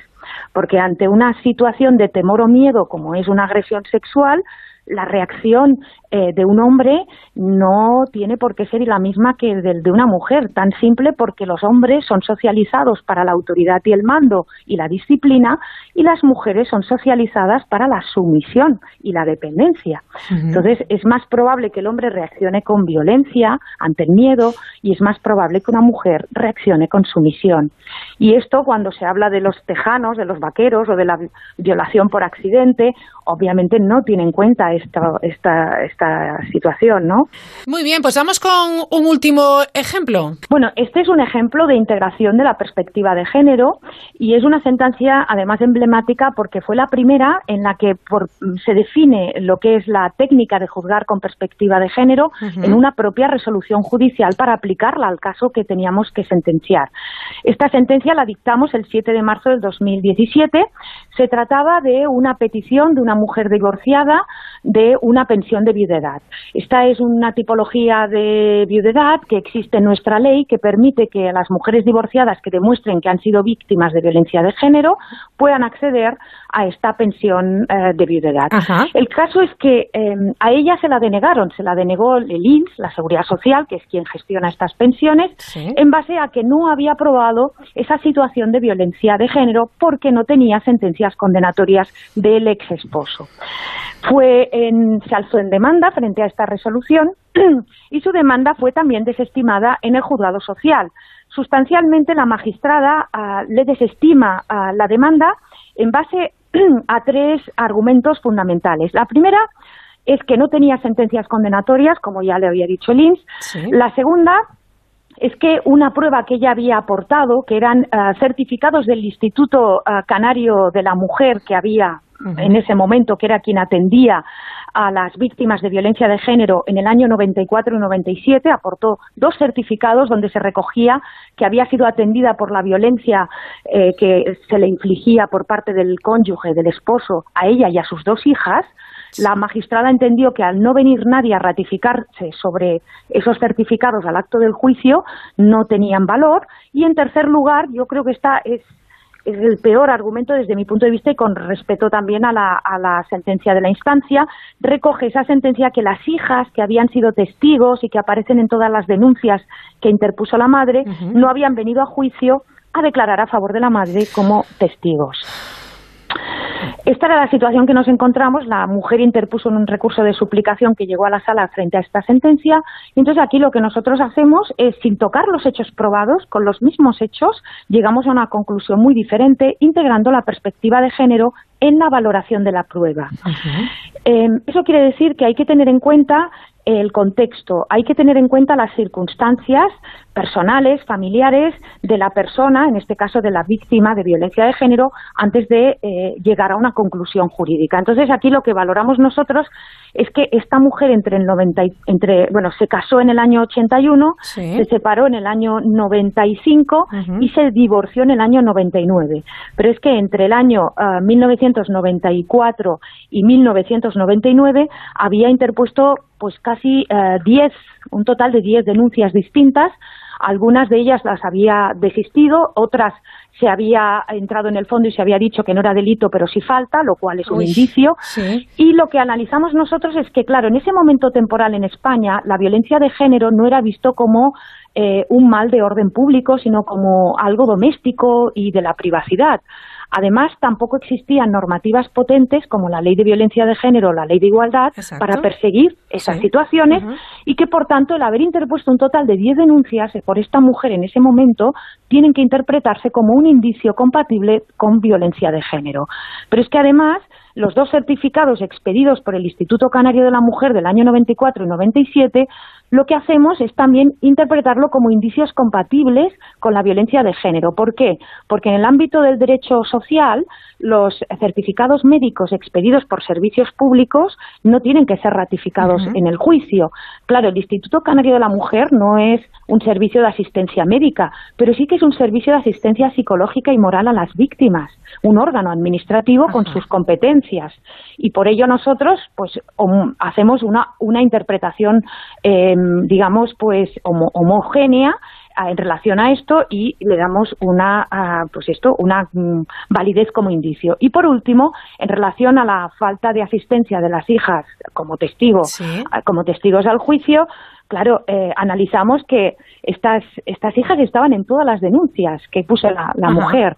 Eh, por tanto, muy probablemente ellas fueron también víctimas de la violencia intrafamiliar que se vivió eh, en esa casa, en ese hogar durante esos años y que desconocíamos cómo estaban las, cómo, en qué situación psicológica se encontraban esas ya mujeres, ¿no? Después de haber tenido esas vivencias y que exigir eh, para que prospere la acción de la madre, que ellas asistan y rememoren, recuerden eh, todo eh, esos, claro. esa etapa era revictimizarlas. Por tanto, no podíamos hacer pender el éxito o el fracaso de la acción de la madre a, a la carga de que ellas tengan que venir como testigos, ¿no? Y bueno, estimamos el recurso y le damos la razón. Ya puedo decir que la sentencia es firme, por tanto, esta señora está percibiendo actualmente la pensión de viudedad. Bueno, pues un, un, logro, pero después de mucho trabajo, de mucha investigación y de mucho empeño también por vuestra parte, ¿no?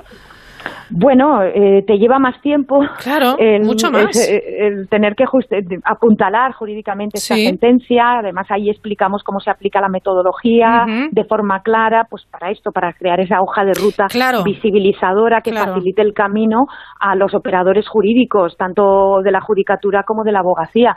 Pero creíamos que era un ejercicio necesario y que iba a tener un fruto y, bueno, ha tenido porque luego ha habido otras sentencias similares que han reproducido esta metodología, incluso en el Tribunal Supremo, la Sala Penal, que ya la está aplicando. Bueno, Gloria, la vamos a dejar por hoy aquí, si le parece, y, seguimos eh, en conexión para seguir hablando de juzgar con perspectiva de género. ¿Le parece? Sí, claro, sí, sí, por supuesto. Esto ya es una introducción, ¿eh? el capítulo 1, para que eh, las personas puedan situarse sobre lo que significa esto, que no es tan complicado, que es mucho más sencillo y que podríamos resumir como la búsqueda constante de soluciones justas ante situaciones desiguales, ¿no? Está clarísimo. Gloria Pollatos, gracias por estar con nosotros esta noche y seguimos en contacto. Muchas gracias. Gracias a ustedes.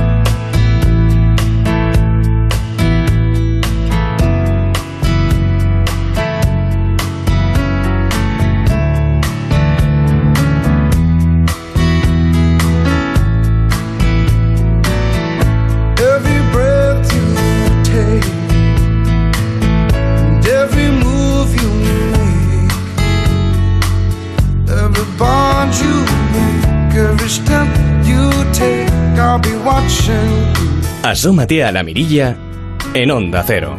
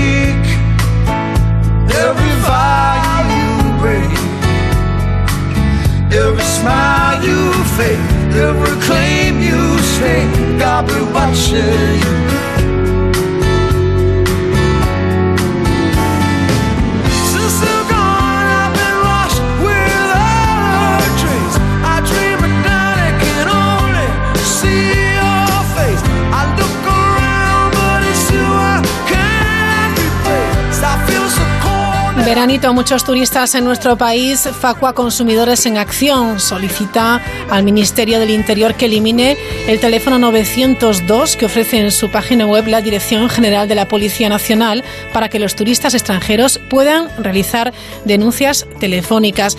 La asociación considera inadmisible que una institución pública que no debe poseer ánimo de lucro cuente con este tipo de líneas de alto coste para la atención ciudadana que encarecen injustificadamente aclaran las facturas telefónicas. Hablamos enseguida de ciencia, de biología.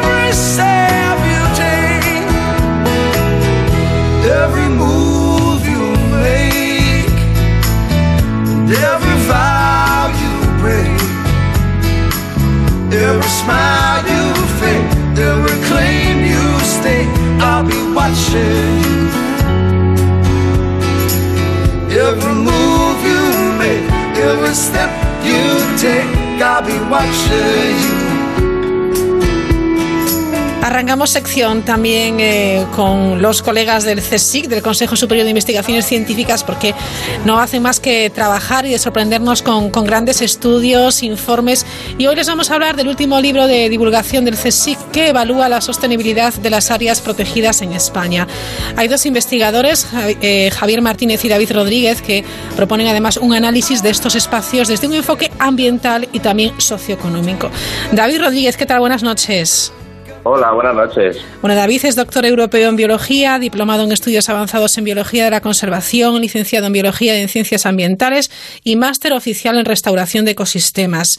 Tienes un montón de, publicaciones, de artículos de investigación, porque afortunadamente hay muchas personas interesadas en proteger aquello que, fíjate, nos da la vida y nos da de comer. ¿eh?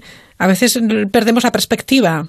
Sí, sí, sí, desde luego. Eh, a veces depende, depende de cómo se mire. Sí, efectivamente, el estado del medio ambiente mm, en, empeora sí. globalmente, pero es verdad que hay mucha gente que estamos trabajando para, para protegerlo y cada vez, afortunadamente, también hay gente más, más concienciada para, para protegerlo. Qué bien, menos mal, menos mal, David, porque si no, mal andamos. Bueno, hay un montón de áreas protegidas eh, eh, en todo el territorio del mundo, creo que son más de 238.000, cubren un total de casi un 15 de la superficie eh, eh, terrestre. Es el último refugio de multitud de especies, pero hay que preocuparse por la degradación de, de, de bueno del ecosistema. ¿Es compatible el desarrollo socioeconómico, bueno, pues con proteger este entorno?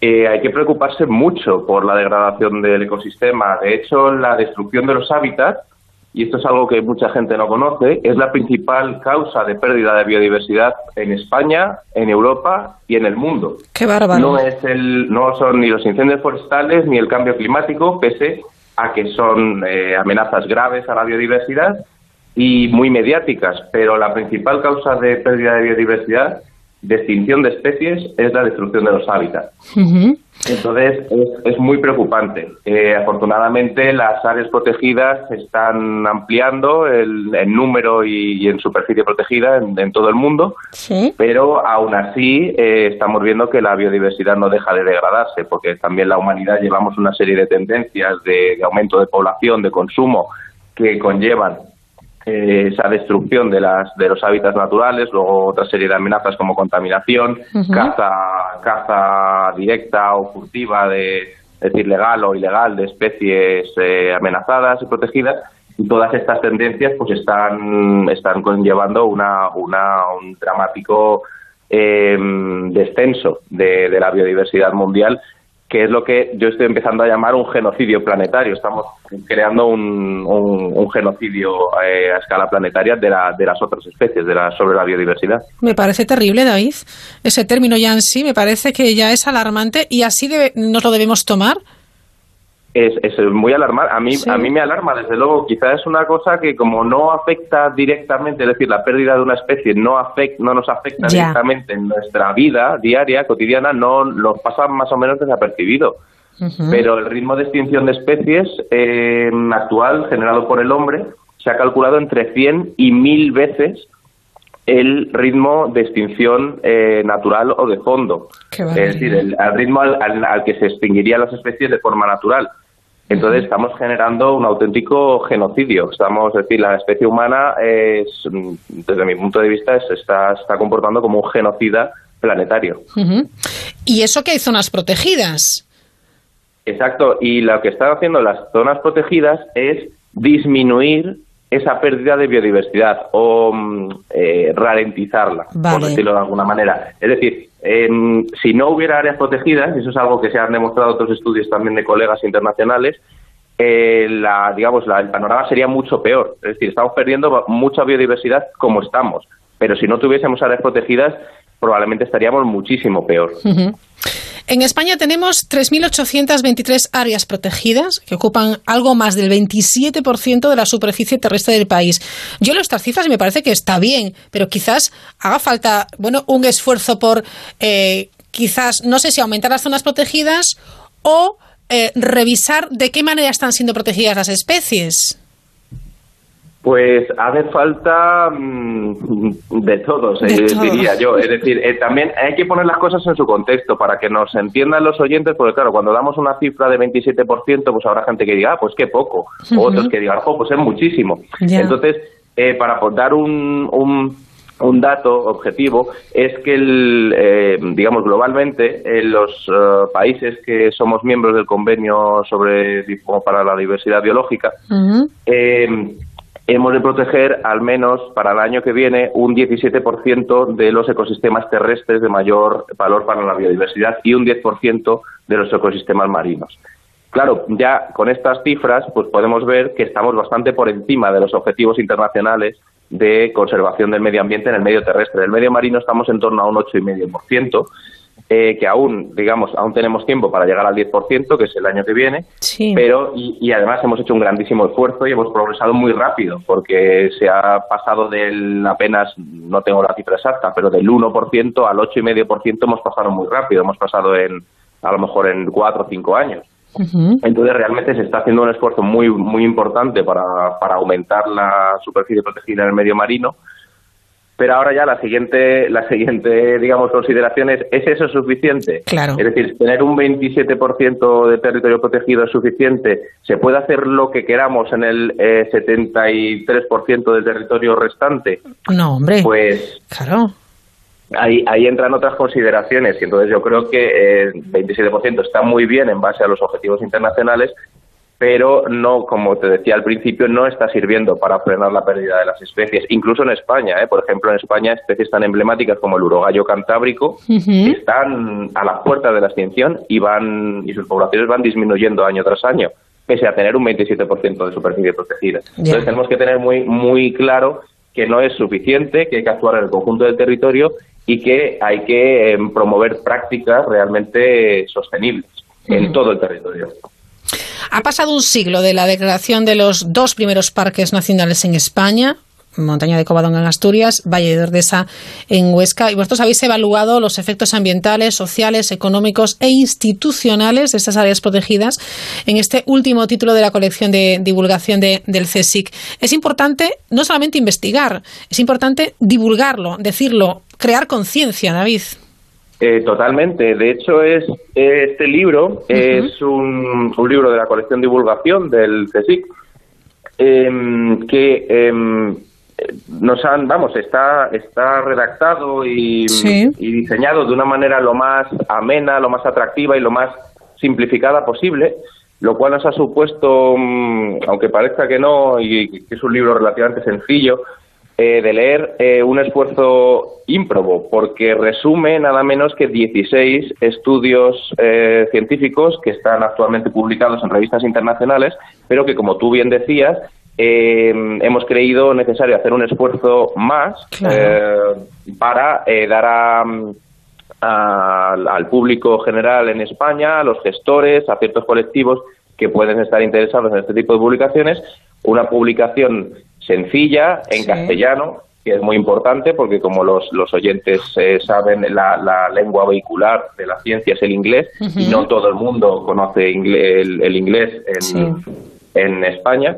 Entonces, eh, pues bueno, hemos hecho, ya te digo, este, este esfuerzo de, de síntesis y de, bueno, intentar, digamos, quitar todo lo árido que tiene la ciencia y los artículos científicos. Y bueno, pues creo que el, que el, que el producto ha quedado, Sí. ha quedado bien. Sí, Ha- sí, sí, ha sí. sido Un, un buen producto, creo que es comprensible y creo que para cualquier lector, aunque no sepa nada de áreas protegidas, puede aprender cosas y le puede interesar. Claro, porque la verdad es que hay bastante, pienso yo que todavía hay bastante desconocimiento, incluso en los tipos de áreas protegidas que tenemos, porque a veces decimos, no, es un parque nacional, no, porque es una eh, red Natura eh, 2000, no, es que es un parque, es una reserva, etcétera, etcétera. Hay varias figuras legales de protección, ¿no? Ah, Hay muchísimas y no solo la gente, yo mismo me a veces a veces me, a veces me confundo porque es un caos, ¿eh? Ya. Eh, Llevo más de 10 años estudiando las áreas protegidas Pero eh, hay, hay dos factores que contribuyen a este, este caos, a esta confusión, y es el, el que las competencias están transferidas a las comunidades autónomas, se transfirieron ya hace muchos años, en los años 80, Sí. y entonces cada, cada comunidad autónoma ha, ha generado una pléyade de, de figuras de protección propias, por así decirlo. Muy pocas han mantenido a las eh, cuatro figuras, cuatro o cinco, que establecía la ley 489, que era la ley básica estatal de protección de la naturaleza. Sí. Eh, y, a- y el otro factor que contribuye al, a, digamos, al, al desconcierto o a la confusión es el solapamiento entre las propias figuras legales de protección sobre un mismo espacio físico. Es decir, un, un mismo territorio puede ser al mismo tiempo parque, por ejemplo, parque natural y eh, lugar de importancia comunitaria de la red natura. Entonces, claro, mm, eh, y además lo puede ser total o parcialmente, sobre solo sobre parte de su territorio, lo cual aumenta, digamos, la confusión y, nos, y para nosotros los científicos aumenta la complejidad Claro. para desentrañar los efectos que tiene cada una de esas figuras sobre, sobre el medio ambiente y sobre la socioeconomía. Claro, pero de cara al público en general, a cualquier ciudadano que visite una zona protegida, va a tener muchas dudas porque eh, no va a saber si puede o no llevar comida, si puede o no llevar un perro, etcétera, etcétera. Cosas tan domésticas, pero que al fin y al cabo eh, forman parte de, de- de la aportación que puede hacer el ciudadano, ¿no? Sí, sí, totalmente, totalmente. Estoy totalmente de acuerdo. El, existe algunos eh, espacios protegidos Sí. que están señalizados y bastante bien señalizados. Por ejemplo, y tú te encontrarás a la entrada un panel con la normativa de, o sea, la normativa más básica o que pueda Sí. afectar al visitante, ¿no? Sí. Pues no se permite acampar o prohibido perros sueltos o lo que sea. Pero es verdad que muchos no te lo vas a encontrar y además muchos son espacios muy grandes que tienen multitud de entradas y en, Exacto. Y no en todas las entradas. A lo mejor te lo encuentras en las entradas principales por carretera o lo que sea. Pero muchos a lo mejor se entran por caminos o por vías pecuarias o por otro tipo de, de accesos y ahí no te lo vas a encontrar. Entonces ahí yo, ahí, yo que sé, ahí lo que quizá lo que recomendaría al, al oyente es un poco de sentido común, que sepan que están entrando, Sí. que están entrando en una zona ambientalmente frágil en lo cual, la cual, la, pues, por supuesto, no se deben abandonar basuras ni, ni, ni verter nada, ningún tipo Sí. de, de residuos. Y, y mm, como precaución, pues o no llevar perros, o si los llevas, pues llevarlos atados, porque hay muchas aves que son muy sensibles, por ejemplo, en la época de nidificación a los ruidos, a las, Sí. a las molestias.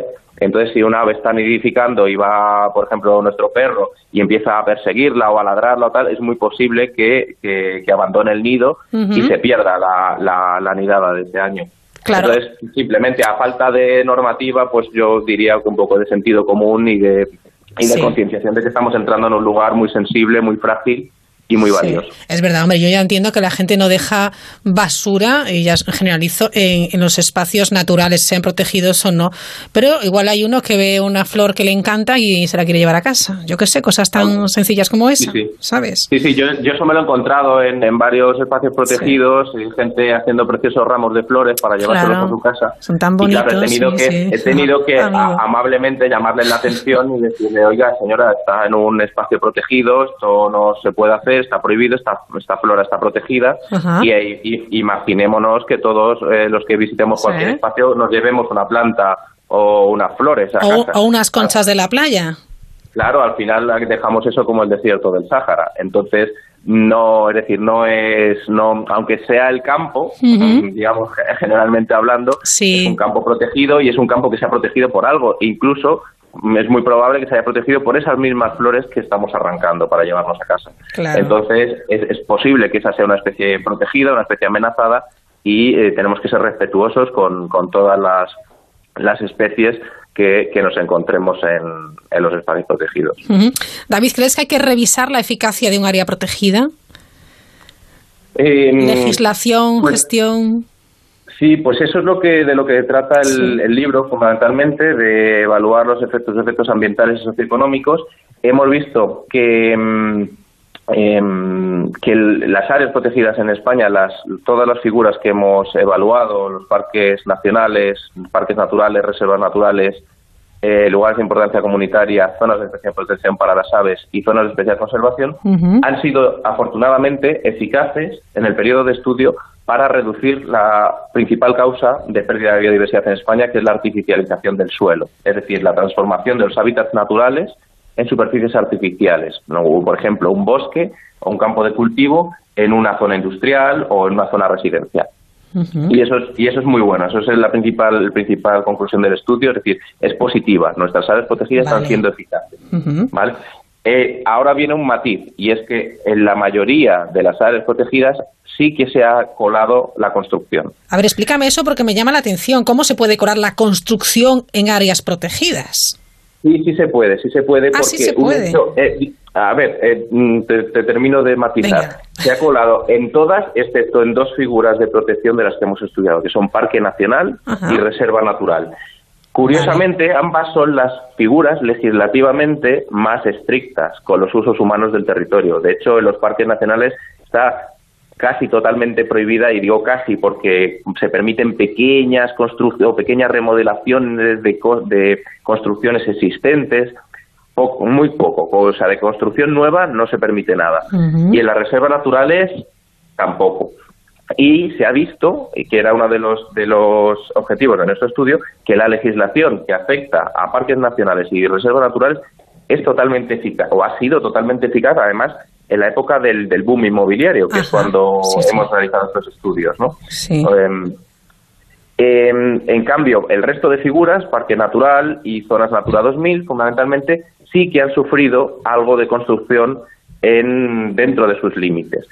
Y ahí es donde digo que es preocupante porque aunque la normativa que afecta a estos espacios no prohíbe completamente la construcción, de hecho eh, los parques naturales suelen estar zonificados y hay algunas zonas que se llaman a ordenar urbanísticamente, suelen ser las zonas más externas de los parques, eh, donde se permite algo de construcción, pues aún así eh, simplemente me parece preocupante porque eh, supongamos que tenemos un parque natural de 100 hectáreas. Si cada año construimos una hectárea, en 100 años nos hemos quedado sin parque. Y tanto. Y, estam- y estamos hablando de las zonas de mayor valor ecológico de España. Entonces, eh, y estamos hablando de una amenaza que supone una destrucción total del hábitat de las especies que viven allí, que es una destrucción permanente además y que es irreversible. Es decir, ya quien, quien pone allí unas viviendas, a ver quién, quién, quién las quita de ahí. Claro, entonces, eh, digamos, es una conclusión positiva porque se ha construido mucho menos dentro que fuera, pero mucho menos. Pero es verdad que aún así se ha construido dentro y, claro, eh, no es una tendencia sostenible. Ya, evidentemente. Vosotros, eh, eh, como conclusión, también ponéis de, de manifiesto la necesidad de que exista efectivamente una mayor coordinación entre la comunidad científica y los responsables de la gestión ambiental. Quiere decir que la que hay no es suficiente. No, no, no, no, ni de lejos. Que va, no, esto es una cosa que yo ya me vengo dando cuenta y, de- y he abierto una sublínea de investigación Sí. de, de colaboración o de, eh, de impacto social de la ciencia, que es, que, que es como la llamamos, Sí. para ver precisamente el impacto eh, real que tenemos los científicos de, ambientales, ¿no? o, o en este caso nosotros que trabajamos en, sobre áreas protegidas. Es decir, si logramos algún avance social con estas investigaciones o no logramos ninguno. De momento no estamos, no estamos teniendo excesivo éxito. eh, pese a los esfuerzos que hacemos por divulgar en castellano, como te decía al principio, Sí, por sí. hacer llegar nuestros, nuestros, por dar entrevistas en, en medios de comunicación, como estamos haciendo ahora, es decir, por esforzarnos porque se conozcan lo que se conozca lo que hacemos y nuestros resultados. Eh, pero falta falta mucho por hacer. Yo he ido personalmente a, a, a consejerías de medio ambiente, al Ministerio de Medio Ambiente, a entregar estudios que hemos hecho que podían ser relevantes, que creíamos que podían ser relevantes para, para las distintas eh, direcciones generales, etcétera. Pero no tenemos constancia de que se haya hecho nada con esos con esos estudios. Han acabado en un cajón, hemos- no me digas más. Sí, sí, totalmente, totalmente. O a lo mejor, yo que sé, o a lo mejor el técnico en concreto se lo lee porque le interesa, es un tema que le interesa, pero no pasa de ahí. Vaya. Y, y es un y es un problema común. El año pasado tuvimos un, un taller de, de- de colaboración entre ciencia y gestión con la con Consejería de Medio Ambiente de la Junta de Andalucía. Y, y bueno, ahí abordamos, pues la que también está en el libro, de forma resumida, las principales eh, obstáculos, eh, los principales problemas eh, y, las- y se atisbaron soluciones para este, mm, digamos, este hecho de que no, de que los científicos vamos por un lado y los gestores van por otro. Entonces no tiene tampoco mucho sentido porque ya que tampoco se invierte mucho en ciencia, el medio ambiente se degrada cada vez más y tampoco usamos los, los resultados y las herramientas que los científicos ponemos en la mano de los gestores, pues mm, realmente me parece un desperdicio de, de tiempo, de esfuerzo, de dinero y, y además eh, muy poco muy poco práctico y poco útil en, realidad para mejorar el medio ambiente de todos. Claro, y luego todos nos lamentamos cuando vemos, claro, al principio decías, el tema de los incendios forestales, contaminación de las aguas, urbanización en la costa, etcétera, es lo más llamativo. Hay mucho más detrás de, de- de- de la degradación de- del ecosistema, pero eh, si los pocos medios o no los suficientes medios que hay o, o poca inversión en ciencia, eh, a eso añadimos que las decisiones no se toman con base científica, entonces es que esto, vaya, falla, hace aguas por todas partes. Eh, bueno, por, a ver, tampoco hay que pintar un panorama tan catastrofista porque es verdad que, que se hacen cosas bien. Por ejemplo, lo que te decía de la ampliación de la, de la red de áreas protegidas. Sí. O sea, en España estamos muy bien en cuanto a superficie protegida y estamos avanzando muy rápido en el medio marino. Es decir, se hacen cosas bien, la administración hace cosas bien por su cuenta. Es decir, que tampoco vamos a decir que los gestores de áreas protegidas gestionan a ciegas. Ellos también tienen un bagaje, ellos también tienen sus hacen sus propios estudios. Vale. Ellos a veces llevan muchos años ya gestionando el mismo parque nacional y a veces se gestiona con unas inercias adecuadas, otras veces se gestiona, que es verdad que se gestiona más con intuición que con otra cosa, ¿no?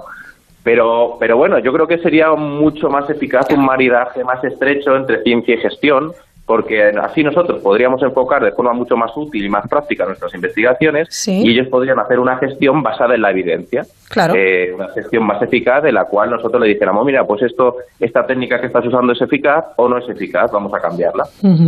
Bueno, pues me parece que es para reflexionar y para tomar buena nota. Sostenibilidad y áreas protegidas en España es el título de este libro de divulgación eh, del eh.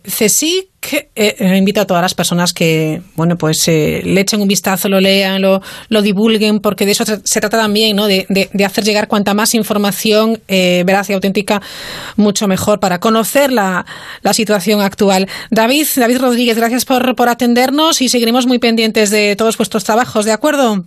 Perfecto, muchas gracias a vosotros por darnos la oportunidad de contar lo que hacemos. Un abrazo, adiós. Igualmente, hasta luego. Calor, Semana Santa, el sardinero, bañarnos en vaqueros, colarnos en la casita del mar. Porque me llueven hoy tantos recuerdos, si tras cada que quiero caían tantas flechas a matar.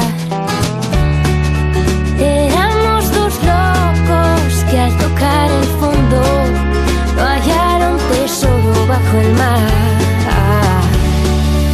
Alzamos banderas en noches en vela, fuimos ese amor sin maquillar. Y ahora baja el telón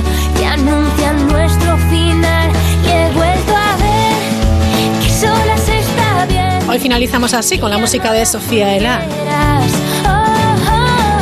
Y recomendándoles que si van a Granada vayan a la Alhambra, por supuesto. Además, el Patronato de la Alhambra y el Generalife abren al público en agosto de manera excepcional el vestíbulo del Alcázar. Está situado dentro de los palacios nazaríes y la gran fachada del Palacio de Mares.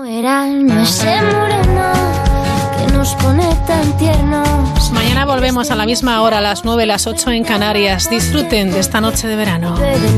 Tantos recuerdos. Si tras cada te quiero caían tantas flechas a matar. Éramos dos locos que al tocar el fondo no hallaron tesoro bajo el mar.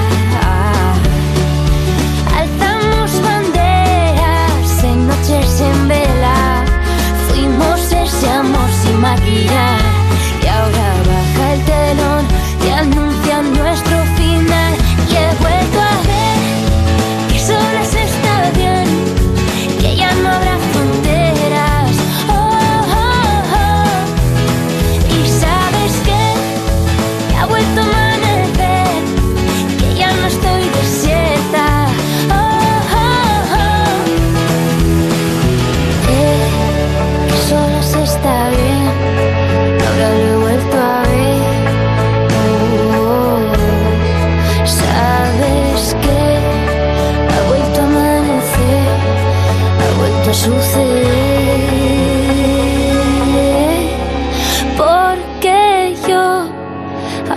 estoy bien que ya no estoy desierta. Oh, oh, oh.